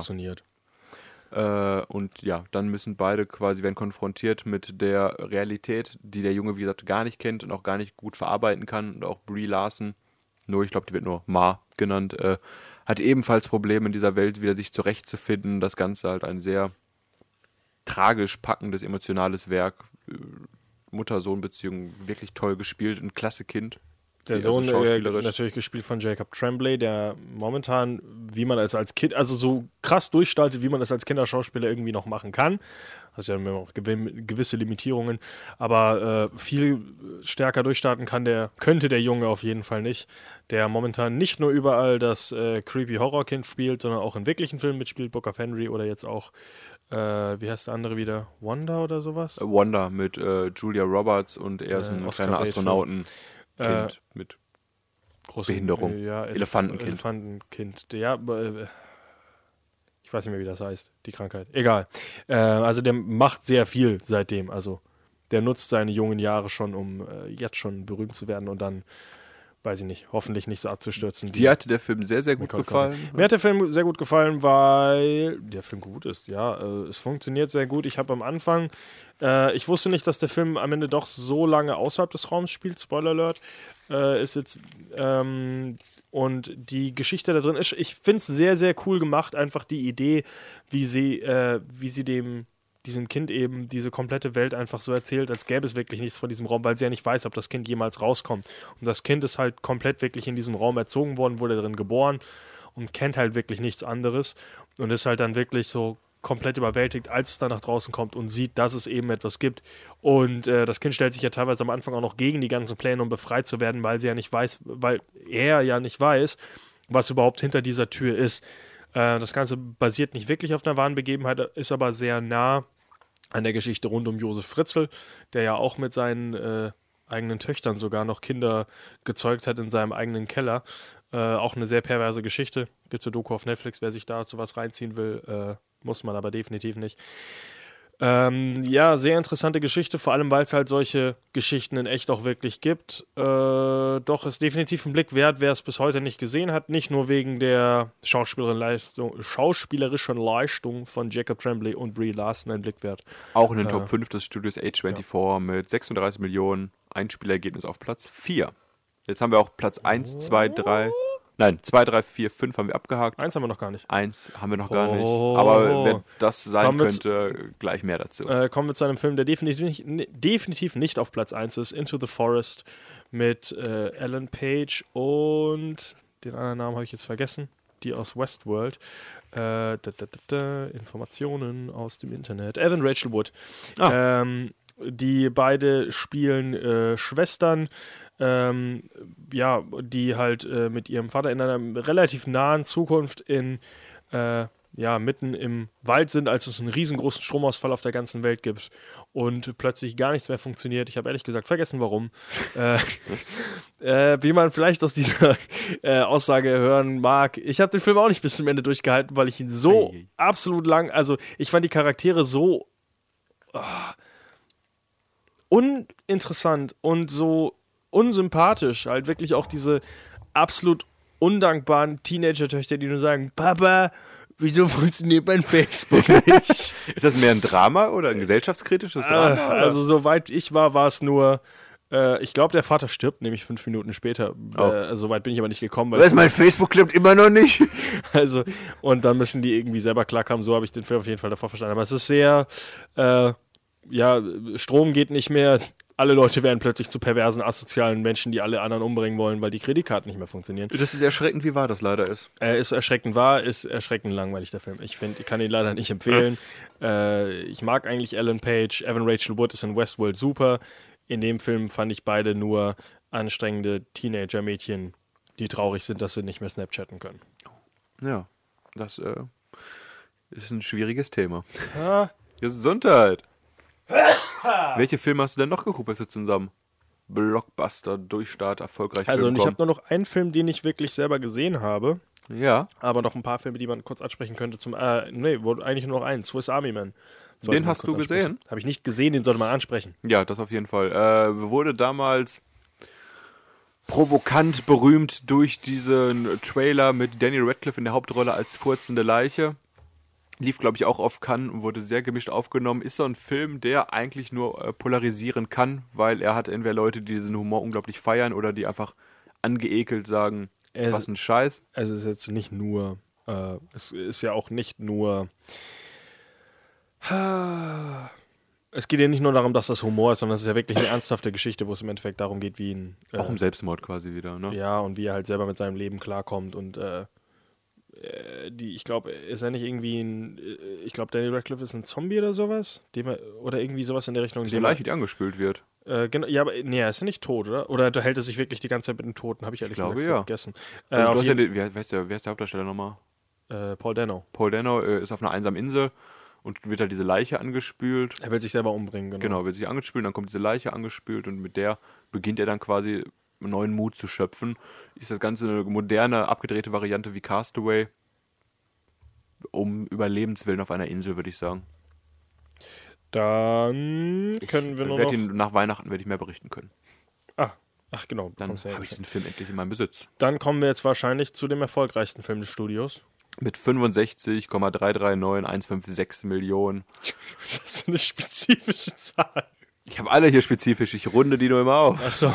Äh, aktueller Stand äh, laut Wikipedia. Film erschien 2016 und nennt sich Moonlight. Ah, Oh, ich dachte Free Fire. Nein, ich wusste. ja, Moonlight. Äh, natürlich Oscar-Preisträger letztes Jahr äh, auch äh, geworden, gewesen, ist. Äh, Ist sogar geworden gewesen sein. Oscars abgeräumt. Er hat ganz schön viele abgeräumt. Also Mahershala Ali auf jeden Fall äh, als bester Nebendarsteller. Ähm, Bester Film, äh, doch Bester noch Film. durchgerungen. Drehbuch. Skript und also Regisseur war es nicht, weil das war der andere Dude von La La Land hier. Ach stimmt, äh? Damien Chazelle. Damien Chazelle. Shazam. Shazam. Äh, auf jeden Fall, also mindestens drei Oscars. Ich recherchiere, ob er noch einen vierten bekommen hat, vielleicht für Special Effects. Und ja, äh, ich habe eine relativ Oscars er spät Boah, nachgeholt. Du hast eine äh, relativ früh gesehen und gefeiert. Ich habe mittlerweile aber auch für einige Stimmen gelesen, die sagen, es ist recht langweilig, der Film. Das sind alles homophobe Das sind alle Homos. homophobe Rassisten. Nein, ich fand den Film sehr gut. Ich fand die Geschichte extrem. Äh, wir, wir haben, glaube ich, schon zweimal über den Film geredet, wenn nicht öfter sogar in den ganzen Oscar-Talks. Äh, Das stimmt. ich finde den Film sehr, sehr bedrückend, sehr, sehr äh, emotional. Ähm, starke Geschichte, die eben meiner Meinung nach äh, sehr weit über das hinausgeht, dass es, es ist nicht nur eine rassistische, es ist nicht nur eine Geschichte über, ähm, über die Geschichte von einem äh, Afroamerikaner, der aufwächst, es ist nicht nur die Geschichte von einem Homosexuellen, der in einem äh, schwierigen Umfeld aufwächst, es ist wirklich die Gesch Geschichte, die relativ banal und klein ist über jemanden, der einfach nie dazugehört und immer da, darum kämpft, halt nur äh, sich selber überhaupt zu verstehen. Und der Film spielt halt sehr viel damit, dass er äh, in seiner Entwicklung wirklich nie wirklich damit klarkommt, wer er wirklich ist und selbst als er damit klarkommt, sich selber verstecken muss, weil er weiß, dass er so nicht akzeptiert wird. Und das finde ich persönlich war eine sehr, sehr bedrückende, sehr, sehr emotionale Geschichte. Äh, Markus hat gesagt, ihm hat der Film nicht gefallen. Ich fand ihn okay. Aber Markus lacht darüber auch schon. Wir haben schlechte Running Gags, über die nur ich lachen kann. Ah, ich weiß, wie gesagt, ich wüsste echt gerne, ob Leute uns draußen zuhören und lachen über das, was Ich wir hoffe- sagen und auf den Kopf schütteln, wieder am, am, an den Lautsprechern sitzen und sagen, ihr Vollidioten. Ähm, Nee, Moonlight hat schon, hat schon Ja. zu Recht einen Oscar bekommen. Ich muss sagen, es war, es war erschreckend befremdlich, äh, zwei afroamerikanische Schauspieler auf der Leinwand zu sehen, die sich küssen, muss ich sagen. Weil das wirklich irgendwie noch gefühlt ein Tabuthema ist. Ja, nachdem du hier immer noch um dich werfen kannst, warum du äh, Under the Skin und Spring Breakers geguckt hast, ist es doch noch ein äh, krasses Thema, was da äh, ja auf der großen Leinwand relativ selten angesprochen wird. Äh, und vor allem eben für mich eben nicht nur das Thema an sich, sondern einfach wie es behandelt wird, fand ich extrem schön, extrem emotional.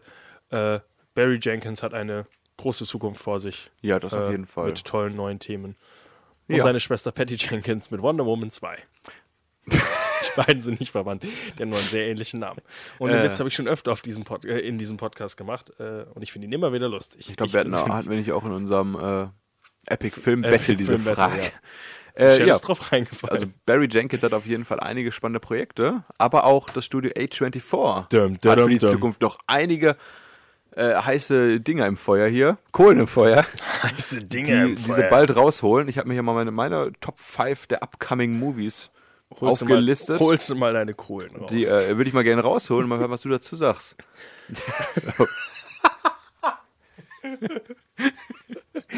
ah, sehr, sehr schön. Ähm, Also Freddy und ich haben gerade beide unsere Hosen noch an und alles ist gut hier. Das klang etwas ich, falsch doch, ich muss doch nicht Markus Kohlen bewerten. Ähm, hier, ein Film, den wir schon mal angesprochen haben, It Comes at Night. Wird er jemals äh, das Licht der Kinoleinwand erblicken? Wir wissen es nicht. Der Film sollte schon vor gefühlt einem halben Jahr im Kino hier erscheinen. Wir hatten ihn bestimmt schon zweimal auf unserer äh, upcoming gefühlt- Kinostartsliste. Nicht vor gefühlt einem halben Jahr im September. September war der erste Release-Datum. Ja, aber auf jeden Ähm, Fall ist jetzt verschoben worden auf nächstes Jahr Äh, Februar, oder sowas. Februar oder März, ja. Also knapp sechs Monate nach hinten verschoben. Ähm, ist auch ein Film, der vom Trailer wieder ein bisschen mehr verspricht, als oder was anderes verspricht, als er wirklich ist. Also der Film ist äh, bei den Kritikern hochgelobt, bei den Fans hoch verhasst, weil es halt kein, ich glaube Spoiler, das ist nicht ein richtiger Monsterfilm, was Nee, Leute ist, jetzt ich, mehr erwarten. die Menschen Also was da Monster. nachts kommt, ist kein Monster, sondern ja, das Böse im Menschen selbst. Äh, A Ghost Story. Hast du davon schon was gehört? Nö. Oh, schade. Hast du was davon gehört? Ja, aber ich kann dir die später gerade nicht zusammenfassen. Äh, Ist das mit, äh, ähm, hier, wie heißt der gute Mann nochmal? Den, den du nicht magst, den Oscar-Gewinner? Äh, Affleck, Casey Affleck. Den mag ich nicht. Was ist, ich habe nichts. Hast du nicht gesagt, er schlägt Frauen und du magst das nicht? Was für eine, was für eine kritische, kritische Haltung ich zu Casey Affleck Nein, habe. äh, Freddy hatte auch angesprochen, dass dieser Casey Affleck sich am Set Frauen gegenüber sehr kritisch verhalten hat. Ja, damals den, bei- den Weinstein gemacht hat, wie man es heutzutage sagt. Nee, den Film, den er mit, äh, mit, mit, mit Joaquin, Joaquin Phoenix gemacht hat, wo er verrückt geworden ist. Äh, wie hieß der nochmal? I'm Still Here? I'm still here. ja, genau. Da war er am Set wohl ein bisschen gropey. Kannst du mir ganz kurz sagen, ob äh, Ghost Story mit ihm ist oder ob ich da gerade etwas durcheinander werfe? Der ist mit Casey Affleck als C und Genau. Rooney Mara Ach, als genau. M. Genau, äh, behalte den Film im Auge, könnte interessant werden. Und ja, ich habe auch noch einen Film mit drauf, der vielleicht nicht so gut angekommen. Good Times haben wir angesprochen mit Robert Pattinson. Richtig. Hat äh, starke Wertung gekriegt. Die Sneak-Leute haben ihm eine starke 5,0 gegeben bei uns. Jo. Also wahrscheinlich auch nicht für den Mainstream geeignet. Äh, kürzlich auch der erste Trailer erschienen zu Killing of a Sacred Deer. Das habe ich kurz gesehen, aber ich habe den Trailer leider noch nicht geguckt. ich Mit, fand das äh, Thema noch ganz interessant. Colin Farrell. Und Nicole Kidman, oder? Ja. Ja, auf jeden Fall auch wieder schauspielerige A rausgekramt hier. Waren die nicht beide zusammen erst in The Beguiled? In diesem. Achso, äh, die Verführten. War das nicht mit Nicole Kidman auch? Ich glaube ja. Verführen die sich Auf jetzt jeden Fall war ständig auf der da Leinwand. Kirsten Dunst war mit dabei. Ja, Irgendeine- Nicole Kidman. Irgendeine Ja. Fetting hatten wir auch noch, okay. Tatsache. Dann äh, Lady Bird kommt auch noch raus mit der unaussprechlichen Schauspielerin Julia Sas- Roberts. Sassoai, äh, hier die von äh, ist das die von In meinem Himmel von Peter Jackson? Ist das die gleiche, äh, dieselbe? Äh, ich gucke, ich gucke. Suarez Ronan äh, sagt mir jetzt gar nichts. Die von ist das die, die auch von äh, Ach, das ist die, die, Hannah, die wer, von wer Mark Wahlberg und so was, getroffen, ne? äh, gefunden wird? Atonement? Oh, nee. Äh, Brooklyn auf jeden Fall. Äh, Oscar-Film vor ein paar Jahren. Ja, äh, überbewertet. Äh, nee, wer ist Hannah? Hat sie, glaube ich, auch gespielt und sowas. ne? Hannah hat sie mitgespielt. Ja, und genau. in Grand Budapest Hotel. Wie heißt die gute Frau nochmal? Suarez Saurs Ronan. Okay, das ist wirklich ein schwerer. Ich weiß, ich weiß nicht, warum Leute sich für Hollywood nicht einen guten Namen machen wie John, John- Connery oder John McDowell, Oder sagst wirklich den Namen Charlie Sheen. Der wirklich auch irgendwie. Pablo Escobar, Alberto Gonzales der- heißt der, glaube ich, mit Nachnamen. Ja, und Nicht der so- letzte Film, auf- den ich auf meiner Liste gerade habe für Upcoming Projects, von dem hast du bestimmt schon mal mehr gehört. Den habe ich auf meiner Liste bestimmt. Disaster Artist. Den habe ich nicht mehr. Doch, den habe ich auf meiner Liste. Disaster Artist mit äh, James Franco, Dave. Franco, alle Francos dieser Welt dabei. Ja, geht, äh, ich weiß nicht, um den schlechtesten Film der Welt, äh, wie dieser zustande gekommen ist. Wie heißt du nochmal? Raum? Room, ja, ja. Room. Äh, The Room. The, Room. Äh, ja, zu sehen, wer alles heutzutage einen Film machen kann und wie es da gekommen ist, in einer unglaublich skurril lustigen Art und Weise, wie ich hoffe. Der Trailer lässt auf jeden Fall viel vermuten. Ist Also auch Internet-Meme Nummer 1 Trending momentan. Äh, es, es, es geht mehr um den, um den Charakter da hinten, Tommy Wiseau, also der, der wirkliche Mensch hinter diesem Film. Und es gibt viele äh, Interviews mit dem auch. Tommy Wiseau ist halt, der hat wirklich einen an der Waffel und der hält sich halt selber wirklich für einen extrem guten Filmemacher, ist aber halt einer der, ja, verlachtesten Personen in ganz Hollywood und allem. Äh, aber bestimmt auf jeden Fall ein witziges Projekt. Äh, James Franco hat sich auf jeden Fall sehr verändert für diesen Film, der wirklich sehr aussieht wie Tommy Ja. Wiseau. Langhaarig wie einst in Spring Breakers, womit wir unseren Talk zu A24 begannen. Oh. Und so schließt sich der Kreis des Lebens abermals in einer weiteren Sendung Spoiler Alert. Spoiler. äh, Spoilers, in fact, mit Freddy und Markus. Was gibt's denn nächste Woche, Freddy? Ich versuche gerade zu recherchieren. Ich habe es vergessen vorher aufzumachen. Ich äh, habe so. Hm. gar nicht im Kopf. Ähm, ich recherchiere, ich recherchiere. Ich weiß, es war eventuell ein Matt Damon Talk wegen diesem mit dem äh, neuen Film mit George Clooney Ach so, zusammen. äh, ja, bevor du das äh, ansprichst, kann ich auch sagen, äh, ja, Studio A24 auf jeden Fall, was man im Auge behalten sollte. Die haben ein ganz gutes Händchen, was die Filmauswahl anbelangt, aber wie Freddy auch schon gesagt hat, weit über 70 Filme haben sie distributed. Davon sind nicht alle gut. Wir haben hoffentlich jetzt heute euch einen kleinen, kleinen Vor äh, kleine Auswahl geben können, was da so äh, sehenswert ist Und was gar nicht sehen wird. und was gar nicht sehenswert Scheiß ist. auf Bling Ring. Genau. So, ähm, nächste Woche startet äh, Bad Moms 2. Suburbicon mit Matt Damon. Der auch sehr schlechte Kritiken bekommen hat bisher. Unser tatsächlicher talkgebender Film Mord im Orient Express. Ah, sehr schön. Kammerspielatmosphäre. Und deswegen Richtig. geht es um die schönsten Reden wir Filme. nochmal über Room. In klein, ja. Wenn ihr heute nicht zugehört habt, nächstes Mal könnt ihr es nochmal besser machen, weil äh, wir haben ja hier, wir können ja nicht zurückspulen. ist alles live. Ich sehe schon, nächste Woche sage ich einfach, hört einfach letztes Mal rein. Ich habe nicht noch mehr Lust über Room zu reden. Oder unseren Oscar-Talk, oder was weiß ich was. Ja, dann, äh, die Sonne geht auch langsam auf und wir beenden unseren Talk für heute. Vielen Dank fürs Bis Reinschalten. nächste Woche. Bis zum nächsten Mal. Was ein langer Talk. Also, tschüss.